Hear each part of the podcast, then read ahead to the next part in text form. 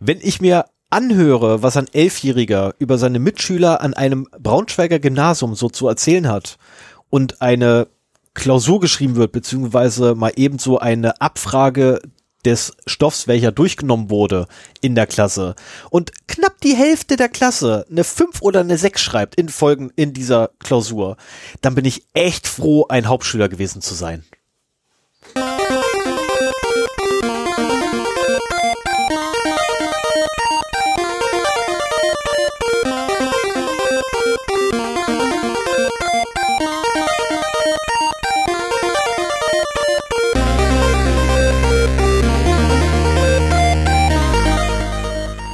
Zero Day, der Podcast für Informationssicherheit und Datenschutz.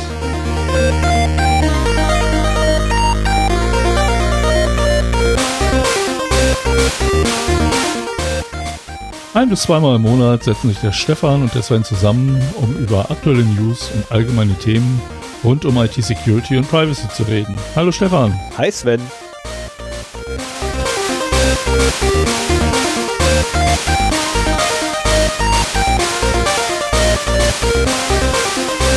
Thank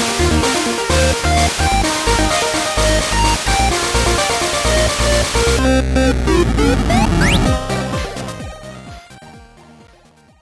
Ein wunderschönen guten Morgen, einen wunderschönen guten Abend, eine wunderschöne Nacht, je nachdem, wann immer ihr uns hört. Es ist wieder soweit, es ist die Zeit angebrochen, auf die ihr alle gewartet habt. Die neueste Folge des Zero Day Podcasts ist da. Wir zerstören heute wieder IT-Netze. Okay, machen wir nicht. Wir bringen euch heute die glückselige, ja, okay, nee, das schaffen wir auch nicht. Wir unterhalten euch heute. Wir haben ganz tolle, äh, Ja, äh, ein, ja, hoffentlich unterhalten wir euch. Ähm, wir haben ein wunderbares Thema mitgebracht. Ähm, also ich habe ein wunderbares Thema mitgebracht. Äh, es wird ein Thema in N-Akten. Ich bin noch nicht ganz sicher, wie viele ich brauchen werde dafür. Das hängt auch ein bisschen davon ab, ähm, was noch passieren wird. Aber nichtsdestotrotz, wir haben Hausmeisterei-Themen wieder noch und nöcher. Äh, wahrscheinlich haben wir heute mehr Hausmeisterei als alles andere, was wir jemals hatten. Ähm, denn wir waren bei einem Konzert. Sven, wir waren bei einem Konzert, oder? Ja, war schön, hat Spaß gemacht. Bevor ich es übrigens vergesse, heute ist der 24.02.2022. Um 19.02 Uhr haben wir die Aufnahme begonnen. Irgendwie so, plus minus. Okay, um 19 Uhr haben wir die Aufnahme begonnen, wie ich hier gerade den Timer sehe. Ähm, Stefan ist heute im Ilja Richter-Modus. Ich weiß auch nicht, wie das kommt. nee, ich, hab einfach, ich bin einfach nur nervös. ich versuche gerade meine Nervosität zu überspielen. Nein, aber wir waren bei einem Konzert. War das Konzert gut? Ja, war es. Es war super. Aber es, es, es war nicht so, wie man äh, sich sonst ein Konzert vorstellt. Natürlich war es Ähm, so. Es wurde nicht- gejubelt, es wurde gegrölt. also bitte. Ja, man hat es nicht mitgekriegt.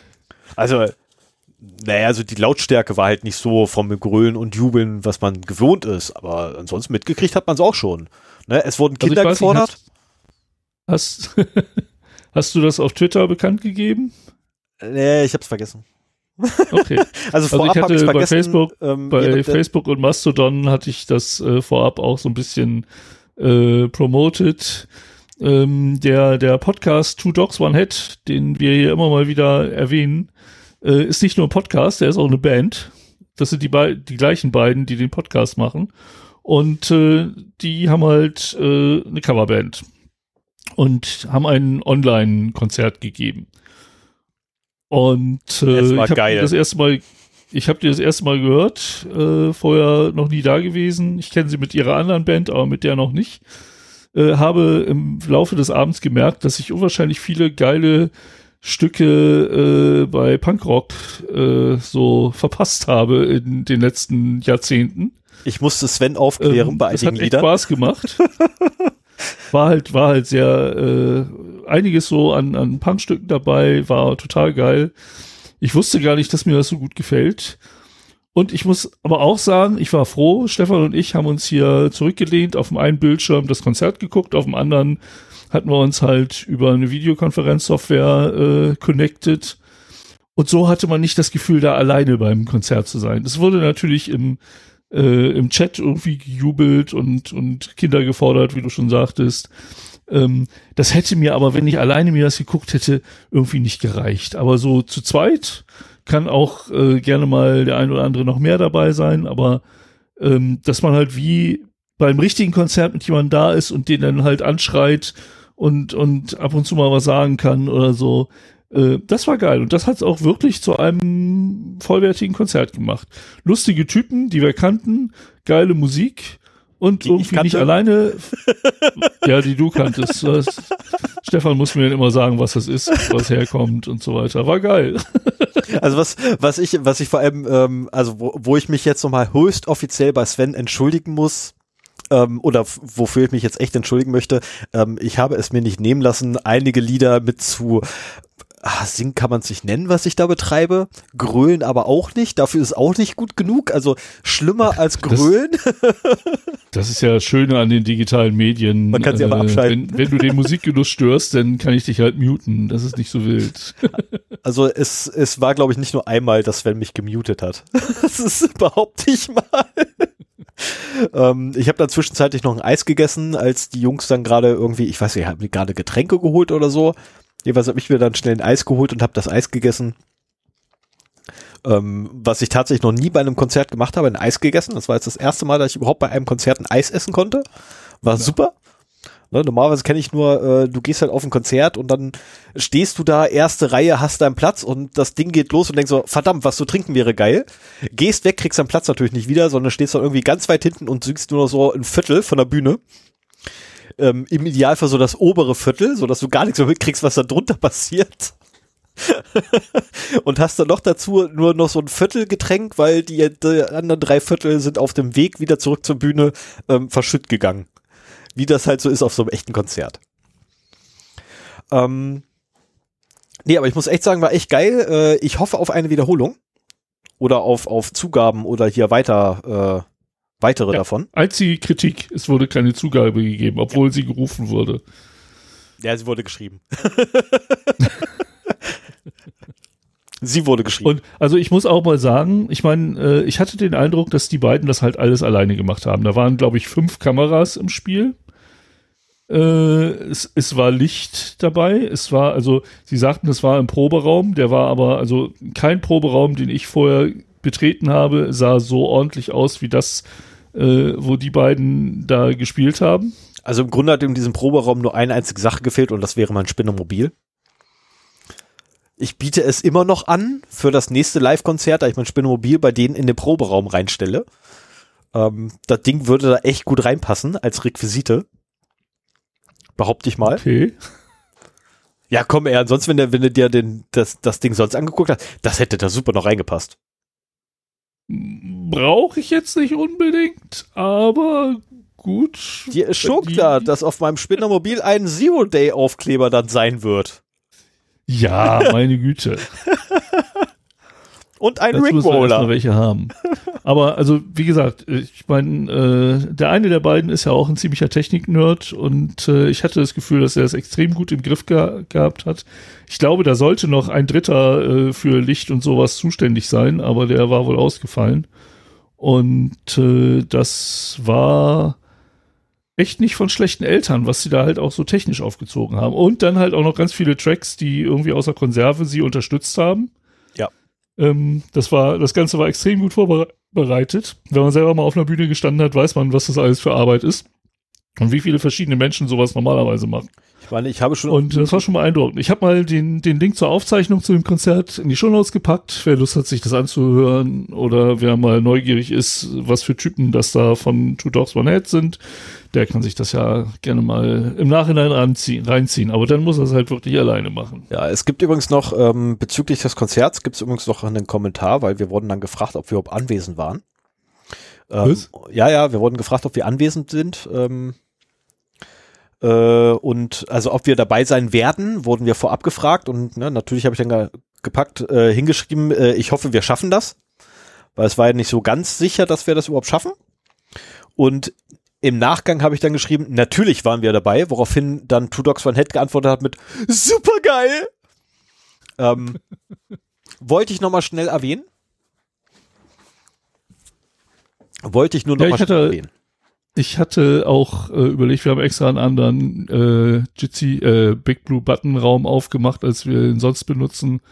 Für den Fall, dass durch unsere Ankündigung da irgendwelche Hörer bei dem Konzert gewesen wären, hätten die sich gerne noch dazustellen können. Aber ich hatte so das Gefühl, das waren mehr Freunde der Band, die dabei waren, als dass wir da noch irgendwie jemanden rangezogen hätten. Ich tippe da auch erstmal drauf. Aber beim nächsten Mal ähm, wirklich Empfehlung, Two Dogs One Head, total geile Nummer. Das war ein cooles Teil. Ja, Gern wieder. gemacht. Gern wieder. So, damit können wir eigentlich auch schon den ersten Punkt abhaken für heute, ne? Ja, Ja. aber nicht die ganze Hausmeisterei. Nein, nein, nein, nein, noch nein, ein nein, nein, nein, nein, nein. Da kommt doch ganz viel. Da kommt doch ganz, ganz viel. Ja, so viel. Ich habe einiges wieder rausgestrichen, weil ich das nächstes Mal erzählen werde. Ja, ich weiß, aber kommt Ähm, trotzdem noch ganz viel. Ganz viel kommt da noch. Ganz viel. Viel mehr als Thema. Ich habe ich hab ja hier schon mehrfach erzählt, dass Facebook uns nicht mag. Und ich habe auch einen Artikel bei uns äh, geschrieben, woher das kommt. Also den, den Grund weiß ich nicht, aber Tatsache ist, wir können unsere Domain auf Facebook nicht posten, weil dort immer wieder kommt, wir verstoßen gegen die Gemeinschaftsrichtlinien. Ich habe keine Ahnung, was dafür der Grund ist. Ähm, ich habe mich damit mittlerweile abgefunden. Ich habe sogar eine zweite Domain nochmal gekauft, um zu gucken, ob es an unserer Domain liegt. Nein, ist es auch nicht. Naja, es ist wie es ist. Wer sich für den Hintergrund interessiert, kann sich äh, den Artikel nochmal angucken. Heißt äh, Officially Disliked bei Facebook. Und äh, wenn bei uns ein Kommentar von jemandem Neuen kommt, oder ich glaube generell, wenn bei uns ein Kommentar auf der Webseite erscheint, dann kriegen wir halt eine E-Mail wo wir halt auch direkt aus der E-Mail die Möglichkeit haben, äh, den freizugeben über einen Link oder ähm, den als Spam zu markieren oder zu löschen oder was auch immer. Und jetzt vor ein paar Tagen, vor einer Woche, denke ich mal so ungefähr, kam wieder mal so ein, eine Mail, da hat jemand kommentiert und ich wollte den freigeben und äh, mein, mein Mail-Client ist Google Mail, und dann kam plötzlich ein Fenster, so nach dem Motto, wollen Sie wirklich diese ver nicht vertrauenswürdige Domain 0x0d.de aufrufen? Immerhin hat er mir die Wahl gelassen, ne? Und ich konnte sagen, ja, möchte ich. Und äh, dann konnte ich da halt draufklicken. Und ich dachte so, was ist denn jetzt los? Google fängt jetzt auch schon damit an, dass sie uns nicht mögen. Wie kommt das denn? Hab dann aber relativ schnell die Ursache gefunden oder die vermeintliche Ursache. Denn äh, wir waren auf einer Spam-Blockliste gelandet. Und nicht nur wir mit unserer Mail-Domain, sondern ich glaube, der ganze äh, Der Provider Hetzner, ne? Genau, der gesamte Hoster. Ja. Also wir sind bei Hetzner, ähm, hat historische Gründe. Und äh, ja, die sind da leider äh, auf der Blockliste und zwar einmal mit allem gelandet. Ähm, ich weiß nicht, wie es jetzt gerade bei denen aussieht. Ähm, Nee, nee, wir sind wieder runter. Okay. Aber wir sind etwas. Wir sind etwas. Ähm, ich persönlich fand das Ganze ziemlich unlustig. Es gibt ja welche, die finden das witzig. Ich persönlich mag sowas nicht. Ähm, ich würde sogar fast behaupten, äh, Hetzner selber fand das mit Sicherheit auch nicht gut. Hast du Und- das gemeldet? Nee, ich hab's verpeilt. Ich hab's, Okay. das ging dann leider unter. Ja, verpeilen ist eine legitime Ausrede. ja, äh, es, nee, ist völlig in Ordnung. Lass mich doch mal ausreden. Lass mich doch mal ausreden. Ja. Also die, die Problematik ist halt einfach gewesen, dass zeitlich das einfach bei mir null gepasst hat und immer, wenn ich es gerade machen wollte, kam irgendwas wieder dazwischen. Ähm, ich werde demnächst nochmal mit äh, Hetzner versuchen, direkt zu reden, um mal zu fragen, was die eigentlich davon halten und, und äh, zumal es ja auch einen Pranger gibt ähm, bei einigen dieser tollen Listen äh, und gerade diese Prangerlisten sind totaler Rotz. Muss ich ganz ehrlich gestehen, weil was soll denn der Blödsinn? Ähm, man braucht kein, kein Pranger für, für Spam-Vertreiber oder für Domains, wo Spam herkommt. Ähm, zumal ich das sehr witzig finde, weil der eine, ich weiß nicht, hast du ihn schon genannt? Nee, hast du noch nicht genannt, ne? Ähm, Nee. Der eine Filterlistenbetreiber ist halt ein äh, ja, also meine Autokorrektur würde jetzt ein ähnliche machen daraus. Ähm, oder äh, Svens Autokorrektur würde ein Astloch daraus machen. Äh, ich weiß nicht, wie man mal ebenso Vodafone Ireland beispielsweise auf die Prangerliste der Spam-Verteiler draufpacken kann. Also das will mir nicht einfallen. Also ernsthaft Also- nicht. Vielleicht ein bisschen was zum Hintergrund. Äh, dieser Betreiber, wo wir auf der Blacklist, also erstmal Spam-Blacklisten machen ja durchaus Sinn. Man muss sich halt nur sehr genau Gedanken machen, wen man da draufsetzt und wen nicht und unter welchen Bedingungen und so weiter. Und äh, dieser Betreiber hat halt drei verschiedene Spam ähm, und die letzte davon blockt halt ganze Provider, wenn aus deren IP-Bereich zu viel Spam kommt. Und äh, das ist, das hat er, wie er so schön beschreibt, um kleine Provider zu schützen, haben sie einen gewissen Mindestwert äh, schon noch, der überschritten werden muss.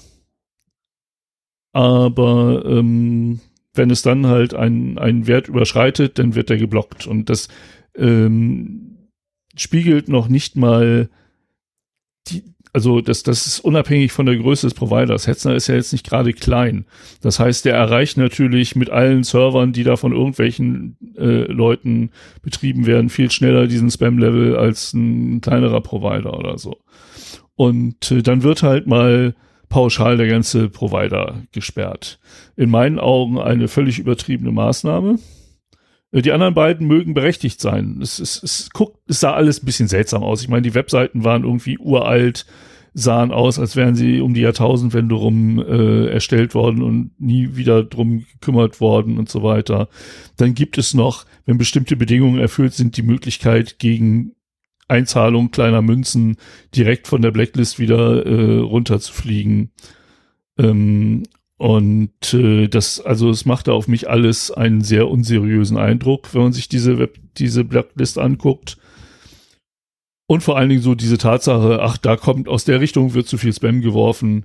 Jetzt bestrafen wir den Provider. Aber nein, sie bestrafen nicht den Provider, sie bestrafen all die äh, Serverbetreiber, die da sind und einfach nur ihre Mails raushaben wollen. Es hat mich auch gewundert, dass Google auf diese Blacklist äh, abonniert ist und die berücksichtigen. Ähm, ich war erst am überlegen, ob wir überhaupt damit die Ursache gefunden haben. Es kann ja auch durchaus sein, dass, dass irgendwie andere äh, Sachen das verursacht haben. Aber als wir dann wieder von der Blacklist runter waren, hat auch Google nicht mehr äh, davor gewarnt. Insofern, also entweder haben die einen ähnlichen Algorithmus am Start oder äh, sie haben sich halt diese Blocklist, diese Blacklist halt abonniert, ohne sich großartig damit zu beschäftigen, was das ist. So, und jetzt halte ich mal fest. Weißt du übrigens, welcher ähm, Anbieter gerade wieder mal im Level 3 gelandet ist? Na? Mein Internetanbieter.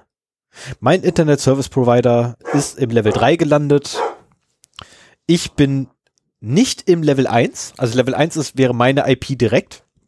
Mhm. Ich bin allerdings mit meinem äh, Netzwerkbereich, in dem ich oder in dem IP-Bereich, in dem ich sitze, zwangsläufig, weil mein IP-Provider mir halt die IP gegeben hat, äh, bin ich bereits in der Vorwarnstufe für Level 2. Und der gesamte Bereich meines IP-Provi- äh, ISPs ist im äh, dritten Bereich komplett gesperrt. Also Level 3. Da ist er bereits gelistet und wird geblockt.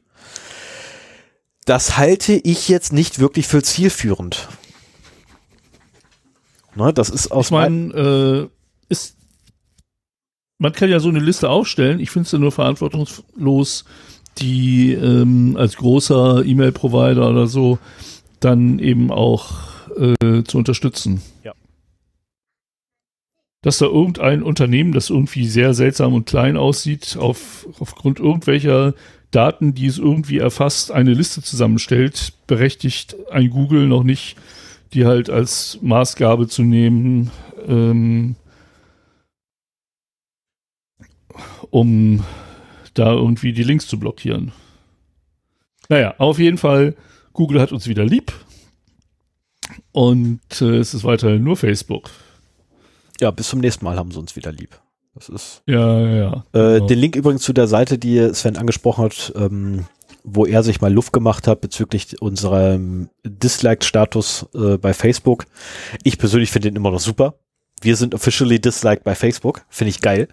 ähm, habe ich mal mit in die Shownotes gepackt. Es lohnt sich zu klicken. Ja, ansonsten hat Sven So. äh, heute Arbeit reingesteckt, also tatsächlich echt sich Arbeit gemacht ähm, und hat auf unserer Webseite einen neuen Service bereitgestellt. Nee, davon Ähm. wollte ich noch nicht reden. Das steht hier aber. Ja, nee, nee, das steht da nicht mehr, das habe ich schon gelöscht. Ach so. Ach, das steht da gar nicht mehr. Ja, stimmt. Ja, jetzt wo ich es lese, ja. Nee, du hast ein neues Tool gefunden. Genau. Ähm, diejenigen, die uns schon ein bisschen länger hören, wissen, dass ich schon seit einiger Zeit etwas suche. Und zwar möchte ich zielgenau für die Systeme, die ich im Einsatz habe, Schwachstellenalarme bekommen. Also Schwachstellen werden ja in der Regel durch CVEs, Common Vulnerabilities and Exposures, ähm, ja, gesammelt, würde ich mal sagen. Also Mitre.org äh, sorgt dafür, dass Schwachstellen äh, durchnummeriert werden, nicht doppelt vergeben werden und man da eine gewisse Systematik reinbekommt. Das heißt, äh, Schwachstellen, die bekannt werden, bekommen, ich würde mal sagen, sehr oft, es ist nicht immer so, äh, ein CVE zugewiesen und die werden dann halt auf diversen Webseiten gelistet, unter anderem eben auch bei, bei Mitre, ähm, die das halt machen. Und äh, da steht dann halt auch immer dabei, für welche Systeme das ist und wie kritisch die sind und so weiter. Und ich hatte immer das Problem, wenn ich mich irgendwo für Schwachstellen, Nachrichten subscribed habe oder so, es kam immer viel zu viel an. Also diese CVS prasseln halt auf einen ein und ganz oft für Systeme, mit denen man überhaupt nichts zu tun hat. Das interessiert einen nicht mehr. Man, man liest dann nur noch so ein bisschen drüber. Das macht keinen Sinn. Und ich habe mir schon immer gewünscht und auch schon überlegt, ob ich das irgendwie selbst programmiert bekomme oder so, äh, ein Tool zu haben, dem ich sage, pass auf, ich habe das und das und das und das und das im Einsatz bei mir. Und wenn dafür eine neue Schwachstelle veröffentlicht wird, dann sagst du mir Bescheid. Und ich habe, also ich kenne das von kommerziellen Systemen, aber so als äh, Idealist und Privatmann, der für solche Sachen ungern viel Geld ausgeben will, habe ich halt immer auf ein Open Source Tool gehofft, das äh, frei zur Verfügung steht und das macht. Und das habe ich jetzt endlich gefunden. Und zwar ist das die schöne Bezeichnung OpenCVE. Ähm, den Link habe ich in den Shownotes. Und äh, das ist sowohl ein Tool, das man bei sich selbst installieren kann, als auch die äh, Installation unter OpenCVE.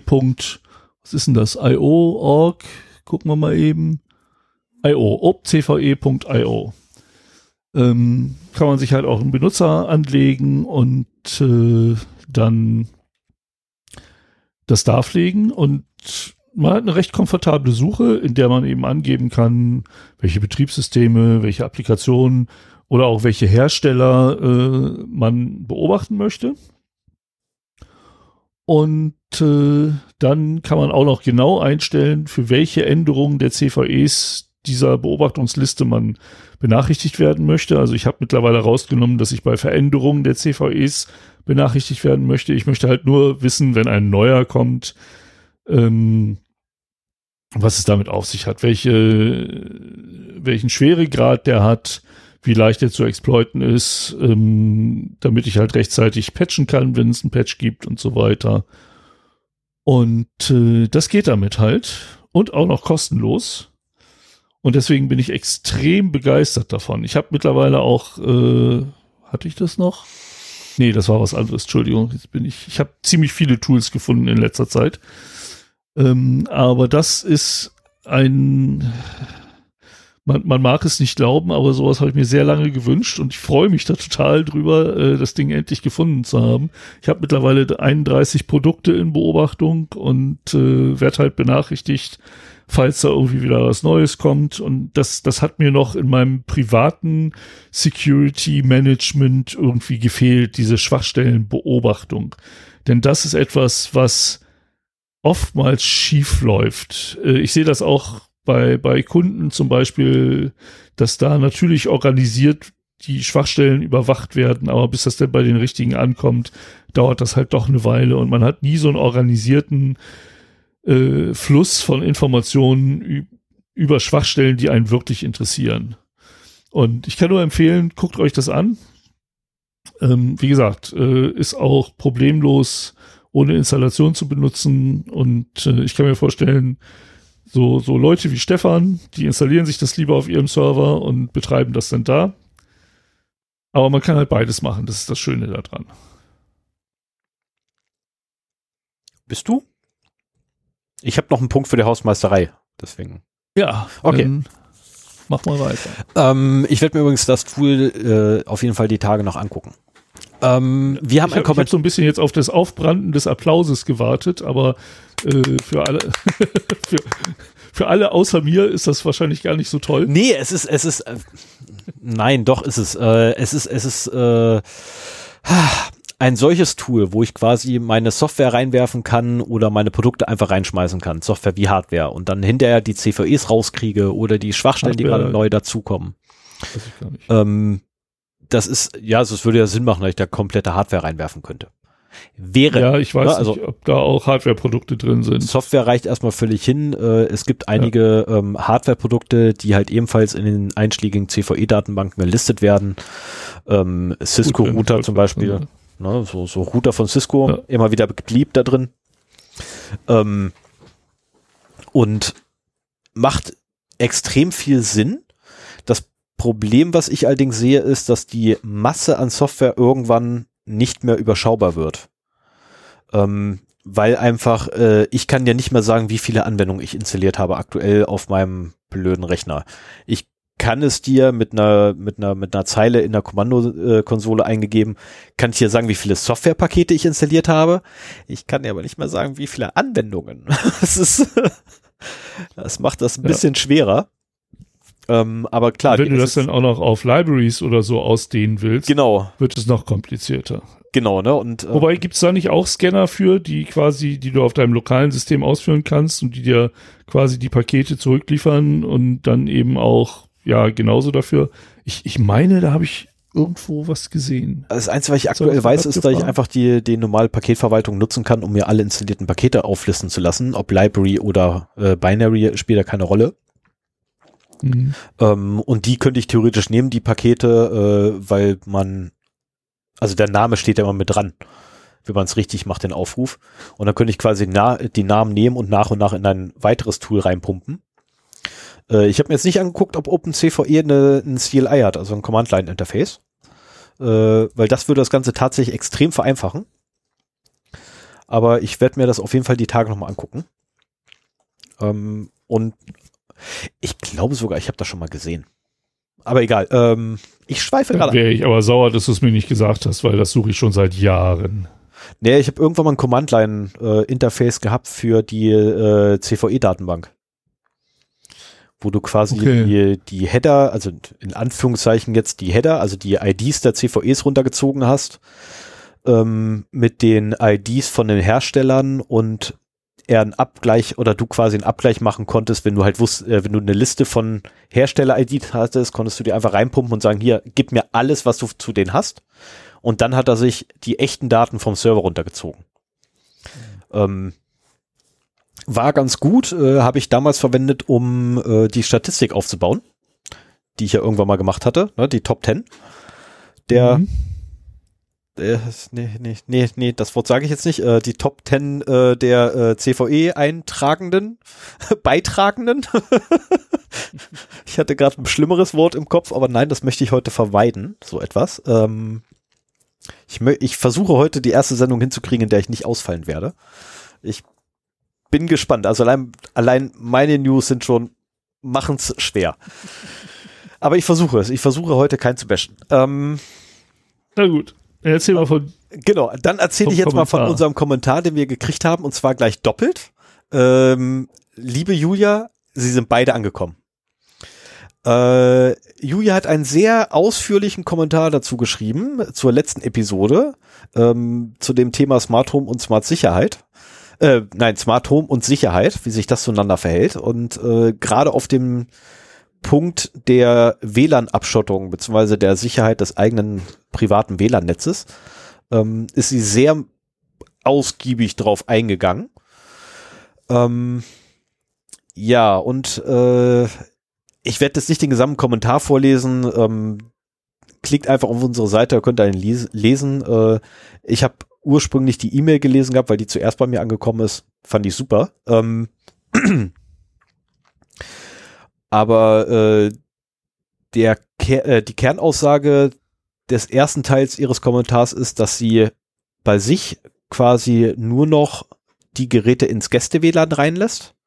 Wobei ich da hoffe, dass sie den Haken, also ich hoffe mal, sie hat eine Fritzbox und dort den Haken gesetzt, dass Geräte untereinander nicht kommunizieren dürfen. Weil ansonsten ist das auch relativ, ähm, ja, also wenn, wenn die Geräte miteinander weiterhin reden dürfen, dann können die immer noch Schaden anrichten untereinander. Und äh, wenn ich ausschließe, dass die Geräte miteinander reden können, äh, habe ich zumindest da keinen hundertprozentigen Schutz, aber eine zusätzliche Sicherheitsschicht drin. Ähm, das wäre eine Anmerkung von mir diesbezüglich. Äh, dann meckert sie auch rum, dass es da leider eine, ich hoffe, ich hoffe mal, ich habe das richtig verstanden, dass du dich darüber aufgeregt hattest, ähm, dass es eine Peer-to-Peer-Lösung jetzt in Microsoft gibt, äh, nämlich in Windows 11 äh, gibt es die neue Funktion Windows-Updates mit umliegenden Netz, äh, mit umlie umliegenden Netzwerkteilnehmern zu teilen. Ähm, ja, es macht Sinn, so eine Funktion. Es macht auch weniger Sinn, wenn da Mist bei rumkommt. Äh, ich persönlich, ja, also wenn ich jetzt paranoid wenn ganz kurz mal das Paranoide ich spricht, muss ich sagen, ja, du hast völlig recht, dass diese Funktion gehört abgeschaltet und auf jeden Fall weggeworfen. Ähm, auf der anderen Seite, wenn ich natürlich eine schlechte Bandbreite habe, die mir zur Verfügung steht, oder ich muss mir meine Bandbreite mit 20 anderen Leuten teilen, ähm, dann macht so eine Funktion wiederum Sinn. Dass ich mich dann einfach das heimische Netzwerk, welches eine höhere Bandbreite hat, äh, als meine Internetanschluss, darüber quasi einfach die Updates verteile, ohne mir explizit einen Update-Server hinstellen zu müssen. Das ist Standardantwort, es kommt drauf an. Ja, das ist, ja, aber ich finde das halt blöd. Also, das, nee, es ist, nee, Wenn man dazu so sagt, worauf es ankommt, dann ist es ja in Ordnung. Ne? Ja, aber ich wollte, deswegen fahre ich das gerade so aus. Also ich wollte, ich wollte weniger äh, die Standardantwort geben, weil wenn das da, wenn es darum geht, weißt du, ich kann auf, auf den gesamten Kommentar von ihr, kann, ich hoffe mal, es ist ihr, äh, tut mir leid, wenn es nicht so ist, bitte korrigiere mich, ähm, kann ich halt antworten mit, kommt drauf an. Ähm, bis auf den Punkt, dass man, äh, dass die Kollegen frustriert sind, das kann ich völlig nachvollziehen. Mir geht's genauso. Ähm, ich habe da auch gut zu kämpfen mit und ich habe noch kein probates Mittel gefunden. Wobei ich habe da eine Idee, die werde ich auch gleich äh, nennen. Ähm, aber die Funktionalität von Windows Update oder die Funktionalität, die sie in Windows Update eingebaut haben, nämlich Peer-to-Peer -Peer quasi äh, Windows-Rechner zu Windows-Rechner halt Updates weiterzugeben, kann halt auch was Gutes bewirken. Ähm, wenn man natürlich keinen Windows-Rechner hat, sonst, dann ist das natürlich auch vergeudete Mühe. Ne? Also in meinem Fall zum Beispiel wäre das echt totale Verschwendung. Es gibt hier nur noch äh, drei Geräte mit Windows drauf und alle drei laufen niemals zur selben Zeit. Das ist so Verschwendung ohne Ende. Ähm, also alle drei müssen sowieso die Updates übers Internet ziehen, wenn sie wollen. Ähm, so, und du dann. Du hast. Ja, ich habe noch Windows-Geräte. Du hast ich einen Windows-Rechner mehr im Haus als ich. Das ist bemerkenswert. Dienstrechner meiner Frau, Dienstrechner von mir und äh, mein privater Tower immer noch. Ne, ich meine, ich. Oh, ich weiß gar nicht, ob mein, meine SSD mittlerweile da ist. Nee, doch, die SSD war da, aber sie war schon wieder verbaut. Das war das Problem. Ich musste leider ja. die SSD schon wieder verbauen. Das ist blöd. Ich habe ja extra eine SSD ähm, geholt. Eine, eine Sache vielleicht noch. Äh, Julia hat am Anfang geschrieben, dass sie in einer WG wohnt. Und äh, das ist natürlich ein Punkt, wenn man die Mitbewohner vielleicht auch noch nicht so gut kennt und ich weiß, ob da vielleicht nicht auch so Typen dabei sind wie wir, die gerne mal sich etwas intensiver mit vorhandener Technik beschäftigen oder so.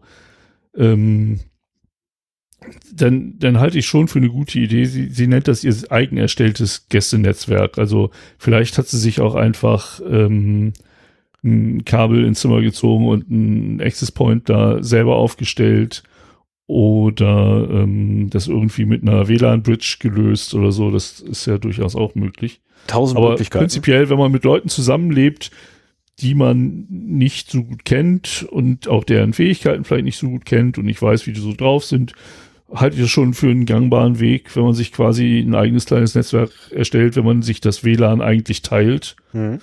und äh, dann eben bevorzugt darüber surft Kann ich, und da eben auch dann wieder die Kontrolle hat, welche Geräte da drin sind. Ne? da kann ich auch nichts gegen sagen. Da hast du auch völlig wahr.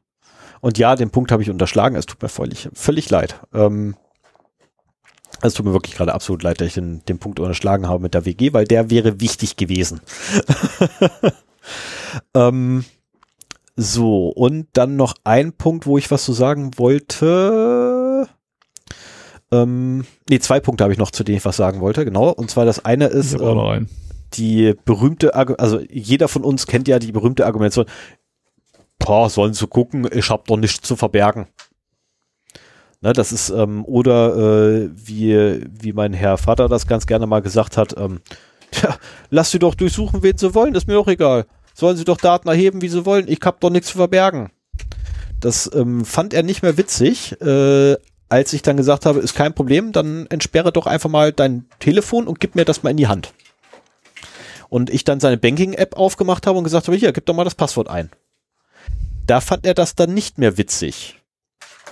Ähm, andere Leute habe ich auch schon damit gekriegt gehabt, dass ich dann gesagt habe, ach so, findest du, also vor allem auch einen Arbeitskollegen, ähm, dem ich dann gesagt habe, gib mir doch einfach mal dein Telefon und deine Sperrs bitte.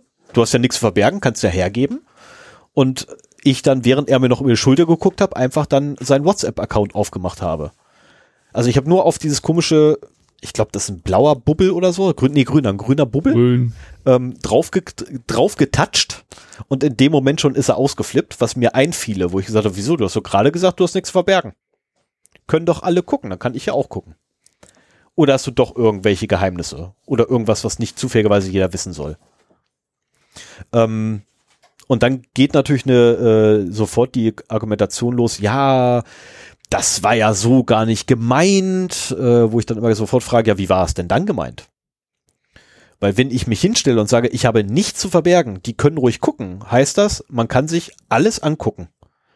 Weil ich ja die sind dann meistens die gemeint, die man nicht kennt. Genau, und die sind in der Regel andere. Also sprich, gib doch her. Ist ja nicht Das das, sind aber auch die, die ohne Probleme dein Geld vom Konto runterziehen, während du es ja nur äh, zur, zu Demonstrationszwecken machst, sozusagen. Richtig, ähm, also das wäre mein Vorgehen und äh, ein Demo-Tool, wie es vorgeschlagen wird im Kommentar, äh, welches quasi simuliert, dass das Bankkonto mal eben leergeräumt wird, ja, wäre schon geil, aber ach, es lohnt den Aufwand nicht. Also es gibt tatsächlich einfachere Methoden, die Leute darauf aufmerksam zu machen, dass das, was die da gerade erzählen, Blödsinn ist. Ähm, wie beispielsweise tatsächlich hinzugehen und sagen, okay, dann gib doch mal her und dann wirklich auch durch die E-Mails durchzuforsten und zu gucken, ach, du hast letzte Woche XY bestellt bei Amazon oder äh, ach Mensch, guck mal, hier hat dich ein Headhunter bei Xing angeschrieben. Hast ja gar nicht drauf reagiert. Ich glaube, so weit kommt das, wird, wird Also- das niemand kommen lassen. Genau, aber da, da, Also bist, ich würde du aber, mein, da bist du schon ja na genau gut, an ich dem würde Punkt, mein wo Handy dem- nicht außer Hand geben, aber ich sage auch nicht, ich habe nichts zu verbergen. Genau, also die Leute ändern dann ganz schnell auf einmal ihre Meinung, dass sie doch irgendwas zu verbergen haben, nämlich einfach ihr Privatleben und ihre eigene Privatsphäre. Ja. Ähm, so, und dann noch den letzten Punkt, den ich machen möchte. Ja, ich bin auch frustriert. Äh, ich kann die Frustration völlig nachempfinden. Ähm, geht mir fast jeden Tag so. Äh, und ich hätte eine Möglichkeit, wenn wir nicht gerade so eine blöde Pandemie haben, ähm, die Mitarbeiter darauf hinzuweisen, dass es nicht immer ganz so toll ist, allem zu, äh, zu vertrauen, was dir irgendwie durchs Firmennetz kommt äh, oder irgendwie auf dem Firmenparkplatz rumliegt. Ähm, Sven und ich haben irgendwann einmal USB-Sticks bestellt, die keine USB-Sticks waren. Das waren so China nachgemachte Rubber Duckies. Die mittlerweile übrigens das Stück 30 Euro bei eBay kosten. Wow, ich habe noch fünf Stück. Möchte einer welche haben? so geil.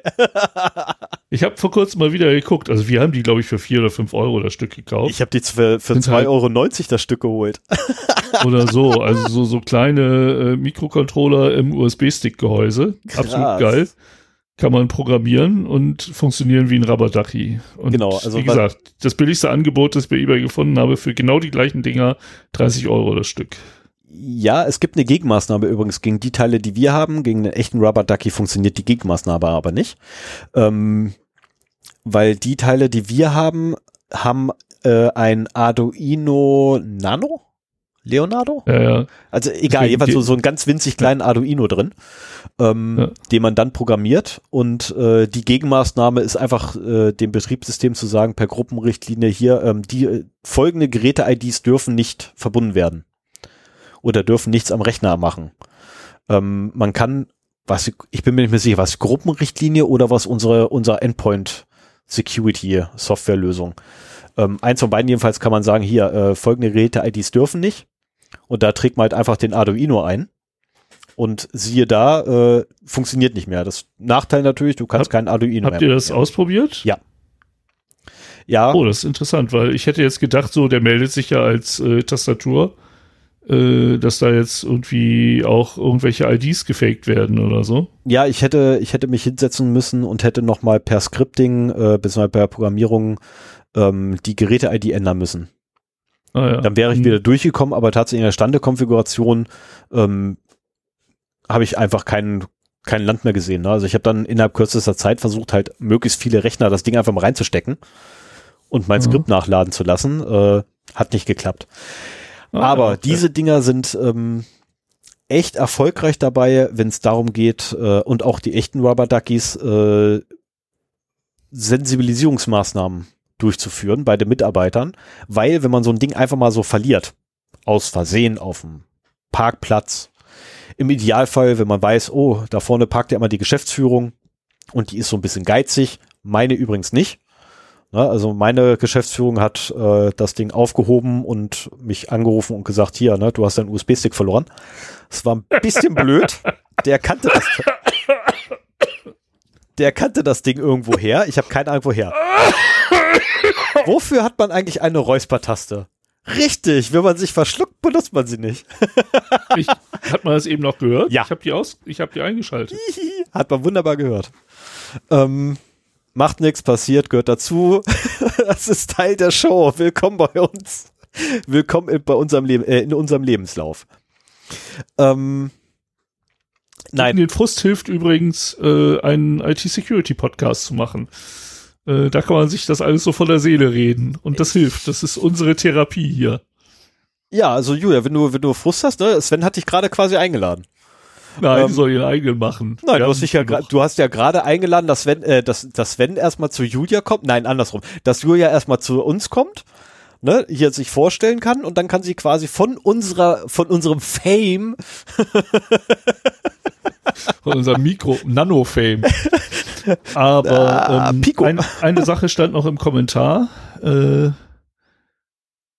zwar hat sie es per Kommentar abgeschickt und per E-Mail, ja. weil sie nicht wusste, welchen Weg sie gehen sollte. Im Zweifel ganz einfach. Im Zweifel beide. Äh, im ja, aber äh, wenn man das als Kommentar auf der Webseite macht, haben halt andere, andere die Chance, das zu lesen und darauf zu antworten. Wir, wir kriegen eh beides mit. Und äh, wenn das als Kommentar auf unserer Webseite mit einem Namen darunter steht, dann nennen wir den auch, weil es steht eh öffentlich bei uns auf der Webseite. Wenn das per E-Mail kommt und da nicht dabei steht, so nach dem Motto, ihr dürft mich meinen Namen ruhig nennen, dann umschreiben wir das irgendwie. Ein Typ außer E-Mail hat gesagt. irgendwie so. Also da werden halt keine Namen genannt. Oftmals sind das ja eh nur Vornamen. Äh, davon gibt's genug äh, Kollisionen bei den Entitäten in Deutschland, äh, dass das jetzt auch nicht genau wäre. Aber äh, das, das habe ich mir so ein bisschen als äh, ja, Richtlinie gemacht. So, E-Mails sind halt vertraulich an uns. Naja, E-Mail und vertraulich, aber ihr wisst, was ich meine. E-Mails sind halt an uns geschickt und Kommentare sind an die ganze Hörerschaft. Und natürlich äh, sprechen wir auch mal über äh, Sachen, die wir in E-Mails bekommen, aber dann halt anonymisiert oder pseudonymisiert und äh, ja, bei Kommentaren machen wir es halt nicht. Wenn natürlich in der E-Mail steht, redet da bitte nicht drüber, dann reden wir da auch nicht drüber. Also Richtig. So viel müsste auch klar sein. Richtig. Ähm, zusätzlich, ja. zusätzlich dazu übrigens noch schnell eine Ergänzung, was die äh, Anonymität von E-Mail-Schreibern angeht. In der Regel nenne ich alle E-Mail-Schreiber Hannes. Das ist also wirklich unabhängig ob Männlein oder Weiblein oder sonstiges, es ist immer Hannes. Das ist, hat da sich einfach so Alex nehmen oder Max. Das ist für, für alle Geschlechter möglich. Ja, aber ich, ich finde Hannes einfach einen coolen Namen. Das ist also so blöd. Also ich möchte mein Kind nicht Hannes nennen, aber äh, ich finde Hannes einfach wirklich so, so ein, also jetzt mal ernsthaft, oh Mist, so viele Hannes, wie ich in meinem Leben kennengelernt habe, das ist der Wahnsinn, wie viele es davon gibt. Also ich habe weniger Max kennengelernt. Das ist, muss ich, ich einfach gerade überlegen, ob du jetzt gerade alle Hörer disst, die Hannes heißen. Nein, will ich ja gar nicht. Also im Himmels Willen. Aber für mich ist Hannes tatsächlich so der Alleweltsname. Weil den habe ich in vielen Ländern dieser Erde habe ich ihn schon abgekriegt äh, oder vor mir stehen gehabt, ein, äh, ein Menschen, der Hannes hieß. Ja, man hört dich noch. Ähm, und ich habe auch äh, ebenfalls halt in meinem Privatleben sehr viele Hannes Hannesse, Hannesen, Han, Hannen. Hannen, Hannen, Han, nee, das ist blöd. Ha, Menschen, die Hannes heißen, kennengelernt, so. Okay. Ne, und nein, ich versuche heute wirklich niemanden zu beleidigen. Okay. Mit Sicherheit ja, mein, nicht unsere mein, Hörer. Meine Räuspertaste funktioniert nicht. Das tut mir jetzt sehr leid. Da müssen wir jetzt durch diese Sendung. Ich werde nicht anfangen, während der Aufnahme äh, zu gucken, was da jetzt wieder nicht hinhaut. Nee, also ich habe Windows 11 neu und seitdem funktioniert hier nichts mehr richtig. Es ist halt Windows 11. Das sagtest du schon. ja, ich habe meinen Rechner, darauf habe ich Windows, jetzt habe ich ein Problem. Ja, das sagten sie schon. ah, es ist so herrlich. Die ganzen alten Dinger kann man alle jetzt wieder rausholen. So, so damit, wollen wir weitermachen? Ja, lass uns, lass uns weitermachen. Ähm, Julia, noch ganz schnell für dich, äh, als Sensibilisierungsmaßnahme könntet ihr wirklich noch diese, diese Rubber Duckies, ähm, wie das Ding bei mir funktioniert, ist total einfach. Äh, die Leute stecken ihn rein, ich mache eine PowerShell auf, äh, ich lade mir ein Skript von meinem Server nach und führe diese einfach aus. Ähm, die zweite Möglichkeit ist, wenn ihr keine Rubber Duckies nehmen wollt, sondern echte USB-Sticks, ähm, da packt da drauf einfach ein Excel-Dokument mit Makros drin äh, das Excel-Dokument benannt, benennt ihr einfach nach Bilanz, äh, Firmenbilanz äh, oder geheime Firmenbilanz, bla bla bla. Ähm, laufendes Kalender, äh, laufendes Jahr oder so ähnlich, äh, Geschäftsjahr, laufendes Geschäftsjahr. Ähm, und das Skript selber muss nichts weiter machen als den ganzen Bildschirm rot einfärben und das geht wunderbar, einfach ein ähm, Forms-Element starten, voll groß ziehen das Teil und den Hintergrund auf rot setzen und dann verhindern, dass der Nutzer da wieder rauskommt. Und dann immer schön blinkend einblenden. Ähm, dafür gibt es noch was in der Bibliothek im Netz irgendwo zu finden. Ähm, blinkend einblenden, äh, bitte wende dich an deinen Administrator. Ähm, das sind so ja, Sachen, die. Oder, oder, an Julia, wenn sie das ist, die den verteilt hat. Ähm, ich ich würde mal da ein bisschen gegenhalten wollen. Ähm, ich halte mittlerweile es als Mensch, der Informationssicherheit in Unternehmen betreibt, für nicht zielführend, die mit solchen Sachen zu jagen. Also ich, ich wollte es auch mal machen, äh, genau das. Ich glaube, es ist, es auch schon beeindruckend genug, wenn du mit diesem USB-Stick an den Rechner gehst. Hier, ich will dir mal was zeigen, warum du keine USB-Sticks irgendwie aufsammeln sollst. Steckst den rein und dann passiert da halt irgendwie was mit. Also quasi das, das Rubber Ducky damit. Mhm. Ähm, die Leute fühlen sich halt verarscht, wenn, wenn sie so äh, das, das kann man vielleicht am 1. April machen, aber auch an keinem anderen Tag. Du, das, das kommt nicht gut an, wenn du da irgendwie, was weiß ich, versteckte Phishing-Aktionen durchführst, die nicht angekündigt sind, oder wenn du USB-Sticks verlierst, ohne ähm, dass die das wissen. Also da, da wäre ich vorsichtig. Du machst dich da halt extrem unbeliebt und das ist kontraproduktiv, wenn du Security im Unternehmen wirklich durchsetzen willst. Wenn, wenn du irgendwann da der, derjenige bist, den eh keiner mehr mag, dann kannst du das machen. Aber ähm, ich, ich würde es lieber mit den Leuten zusammen machen, als quasi gegen sie. Mit den Leuten ja, es ist, es muss auch nicht gegen sie sein. Ich meine, in der Regel sollte jeder Mitarbeiter, oh mein Gott, ey, das dauert jetzt echt ein bisschen länger. Ähm, jetzt stößt oh du mich gerade echt in ein Horn, wo ich sofort gegenhalten muss. Ähm, wenn du Sensibilisierungs Sensibilisierungsmaßnahmen durchführst in einem Unternehmen, wie willst du denn bitte den Erfolg dieser Maßnahmen prüfen? Ähm, also am Beispiel Phishing könnte man es durchaus ankündigen. So, ähm, das erniedrigt natürlich die Erfolgschancen. Ich habe das selber auch schon mal gemacht. Äh, ich hatte so eine Webseite gefunden, wo du dich halt eintragen kannst und dann wird nochmal deine E-Mail verifiziert und dann wird dir gesagt, so ja, in den nächsten x Tagen kriegen sie halt drei Phishing-Mails mit verschiedenen Staaten, äh, ja, die, die verschieden gut gemacht sind. Mhm. Und äh, dann werden wir ja sehen, nach der Zeit, wie gut sie gewesen sind. Und äh, ich bin sowieso sensibilisiert dafür und ich wusste dann halt auch noch, dass das stattfindet. Ich habe alle drei erkannt und natürlich nicht auf den Link geklickt.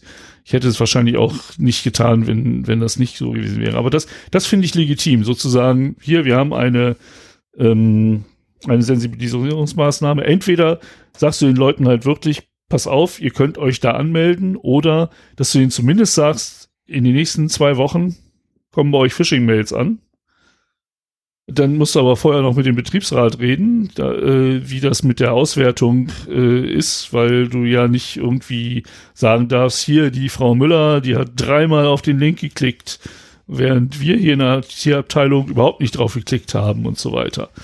Also das äh, ist schwierig und ich, also das, das geht für mich so in Richtung Pranks. Das ist nicht, das ist nicht schlimm, wenn man so einen USB-Stick irgendwie verliert und jemand fällt drauf rein und hat den roten Bildschirm und äh, kann eine halbe Stunde nicht arbeiten. Das ist schlimm, wenn er gerade ein wichtiges Meeting hatte und damit nicht klarkommt. Ähm, aber das ist, du, du wiegelst die Leute gegen dich auf. Und da finde ich, äh, arbeitest du kontraproduktiv. So, so gerne, wie ich das machen würde. Also, keine Frage. Ähm, ich, ich würde das nicht mehr machen. Also ich, ich kenne ein Unternehmen, relativ klein. Kommt jetzt drauf an, welchen Maßstab man natürlich ansetzt.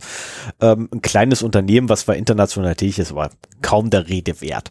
Da sind irgendwann einmal aus Versehen auf einem ähm, kleineren Parkplatz, also das Unternehmen hat mehrere Parkplätze und wirklich auf dem kleinsten davon äh, sind aus Versehen so 20 USB-Sticks gelandet. Ich kann mir gar nicht erklären, wo die herkommen. Ähm, was meinst du, wie viele von diesen USB-Sticks haben den Weg in einen Firmen-USB-Port gefunden. Keine Ahnung, wahrscheinlich alle. Ja. Aber tatsächlich alle. Und äh, ich weiß nicht, ob du weißt, welchen kleinen Parkplatz ich meine. Es gibt nur, also der kleinste Parkplatz dort ist wirklich nur für die Führungsebene. Ähm, und die haben alle den USB-Stick reingesteckt.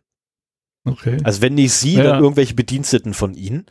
Ähm, und infolgedessen macht es schon Sinn, solche Aktionen auch mal einfach unangekündigt durchzuführen, ohne jetzt die Mitarbeiter großartig zu quengeln. Ich meine, um Gottes Willen, das reicht doch völlig aus, wenn dieses dämliche, äh, was ich finde, wenn du hier eine, eine Excel-Tapete da hast, die leer ist, aber Makro drin ist, was einfach nur auf einem Server einfach mal einen Ping macht, den du kontrollierst. Eben, das ist halt das, was du eigentlich wissen willst, ne? Also, genau, ob, du, also, du sagst, ich bin USB-Stick 1 und äh, ich wurde jetzt äh, aktiviert sozusagen. Genau, das, das ist halt die einzige Information, die irgendwo hingeht.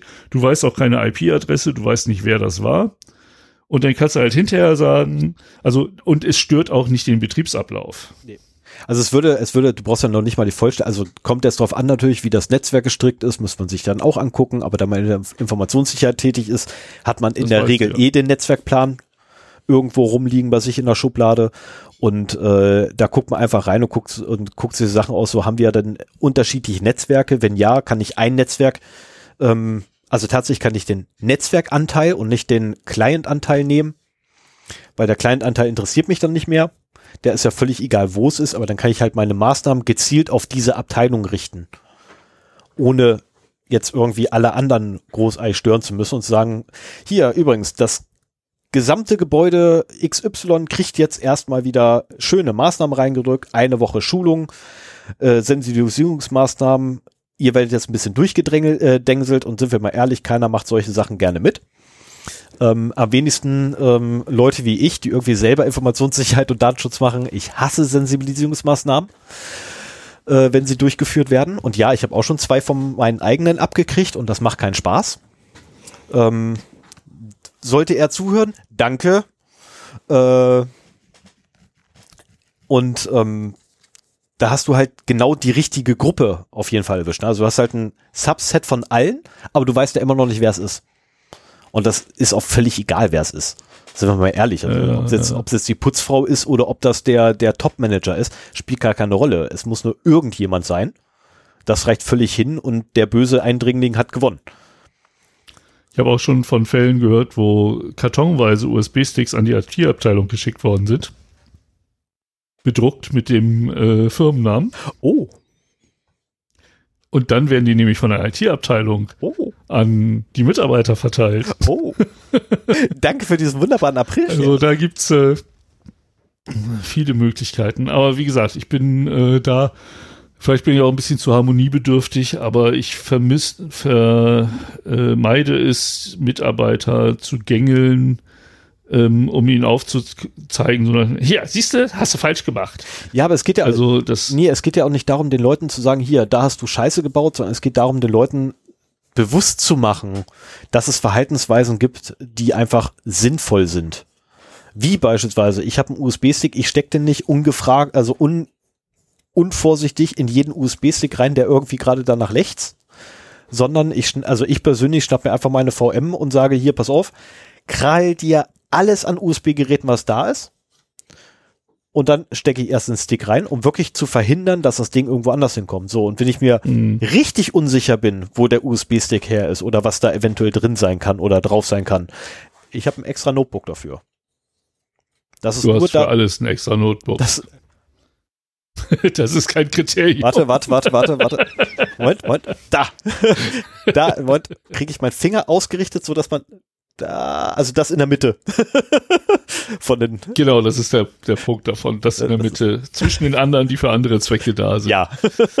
Aber das ist übrigens ein guter Tipp, ähm, eine virtuelle Maschine bereit zu haben. Das ist kein Hexenwert mehr, äh, eine virtuelle Maschine einzurichten. Und, Nee, VirtualBox zu sagen, für solche Zwecke, wenn man ist, wenn man trotzdem wissen will, was drin ist, geht das recht schnell und man kann relativ zuversicht, äh, sicher drauf gucken, was denn nun auf diesem USB-Stick zu finden ist. Ja, und wenn man dann übrigens auch noch die Netzwerkschnittstelle abschaltet, äh, dann freut sich sogar so mancher USB-Stick darüber, dass er nicht nach draußen telefonieren kann und einige brüllen dann sogar sehr lautstark.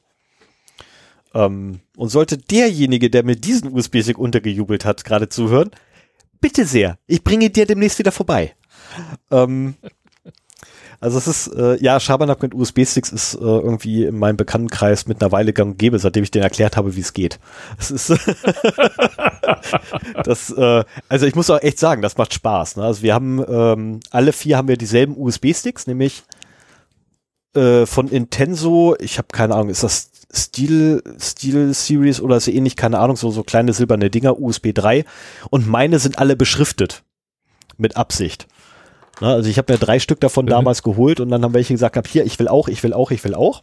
So, und jetzt haben wir quasi alle dieselben USB-Sticks und tauschen immer schön untereinander aus und äh, spielen uns da Streiche mit.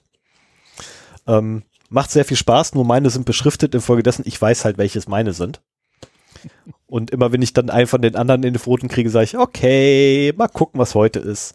Und der eine ist sehr clever geworden, ähm, der hat Excel dazu gebracht, also beziehungsweise nein, Open Office, weil ich ja kein Excel habe, ähm, und der hat wirklich targeted gemacht. Äh, der hat Open Office dazu gebracht, äh, LibreOffice, Entschuldigung, LibreOffice dazu gebracht, beim Öffnen zwar nachzufragen, soll das Skript geladen werden? Und ich natürlich, ich wusste ja, ne, da passiert irgendwas, hab ja gesagt.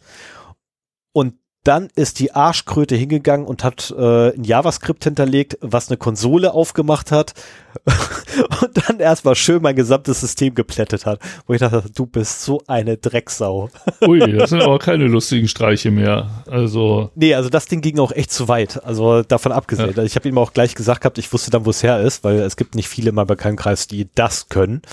Ähm, wo ich dann sofort gesagt habe, ey, du bist ein Arsch. Äh, so, das sind Sachen, die macht man nicht. Ne, ist kein Problem. Ich habe gut gelacht. Ja, keine Frage. Aber ernsthaft, nie wieder. Und ja, er hat dann auch eingesehen, dass es vielleicht ein bisschen zu weit gegangen ist. Äh, sein Kommentar war ähm, lustigerweise ähnlich wie meine Kommentare nach Scherzen, die zu weit gegangen sind. Ah, weißt du, also ich habe den vorbereitet, ich habe mich schon innerlich total war ich am kaputtlachen, dann habe ich den USB-Stick dir zugesteckt, ich habe mich innerlich richtig abgefeiert, dann bist du nach Hause gefahren und ich hatte keine Möglichkeit mehr, dich zu warnen und in dem Moment tat's mir leid. Ähm, das ist so typisch ich. Naja.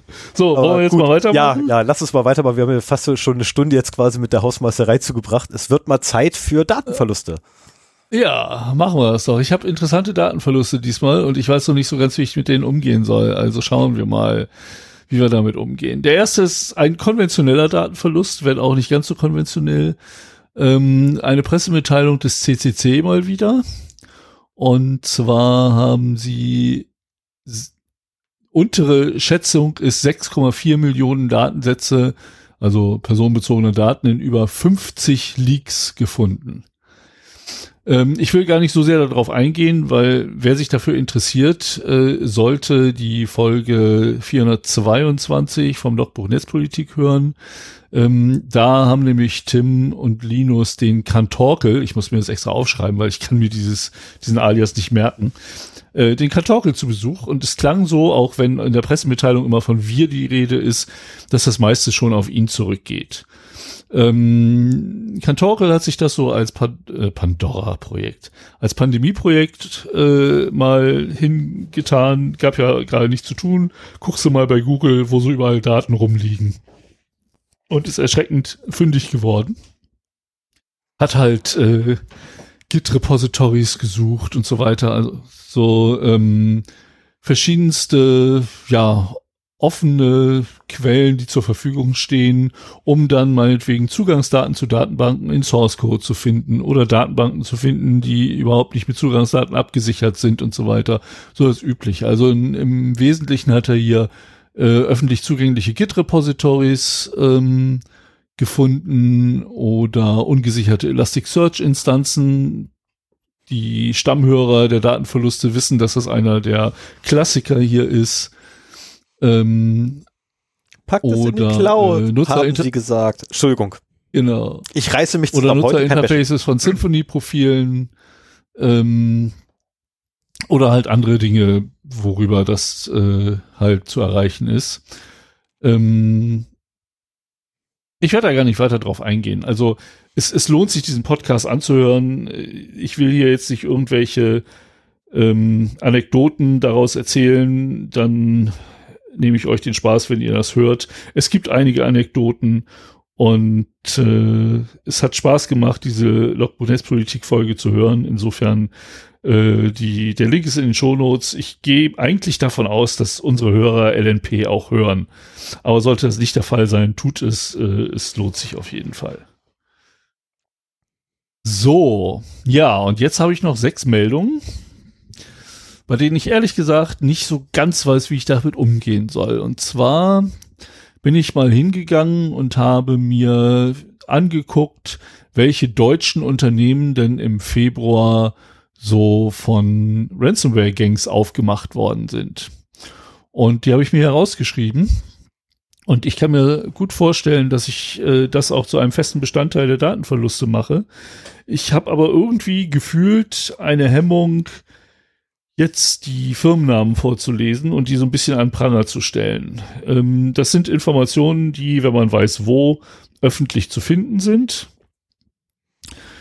Trotzdem kann ich mir auch durchaus vorstellen, äh, dass einige dieser, dieser Firmen nicht ganz DSGVO-konform ähm, gehandelt haben mit den Verlusten, dieser Daten.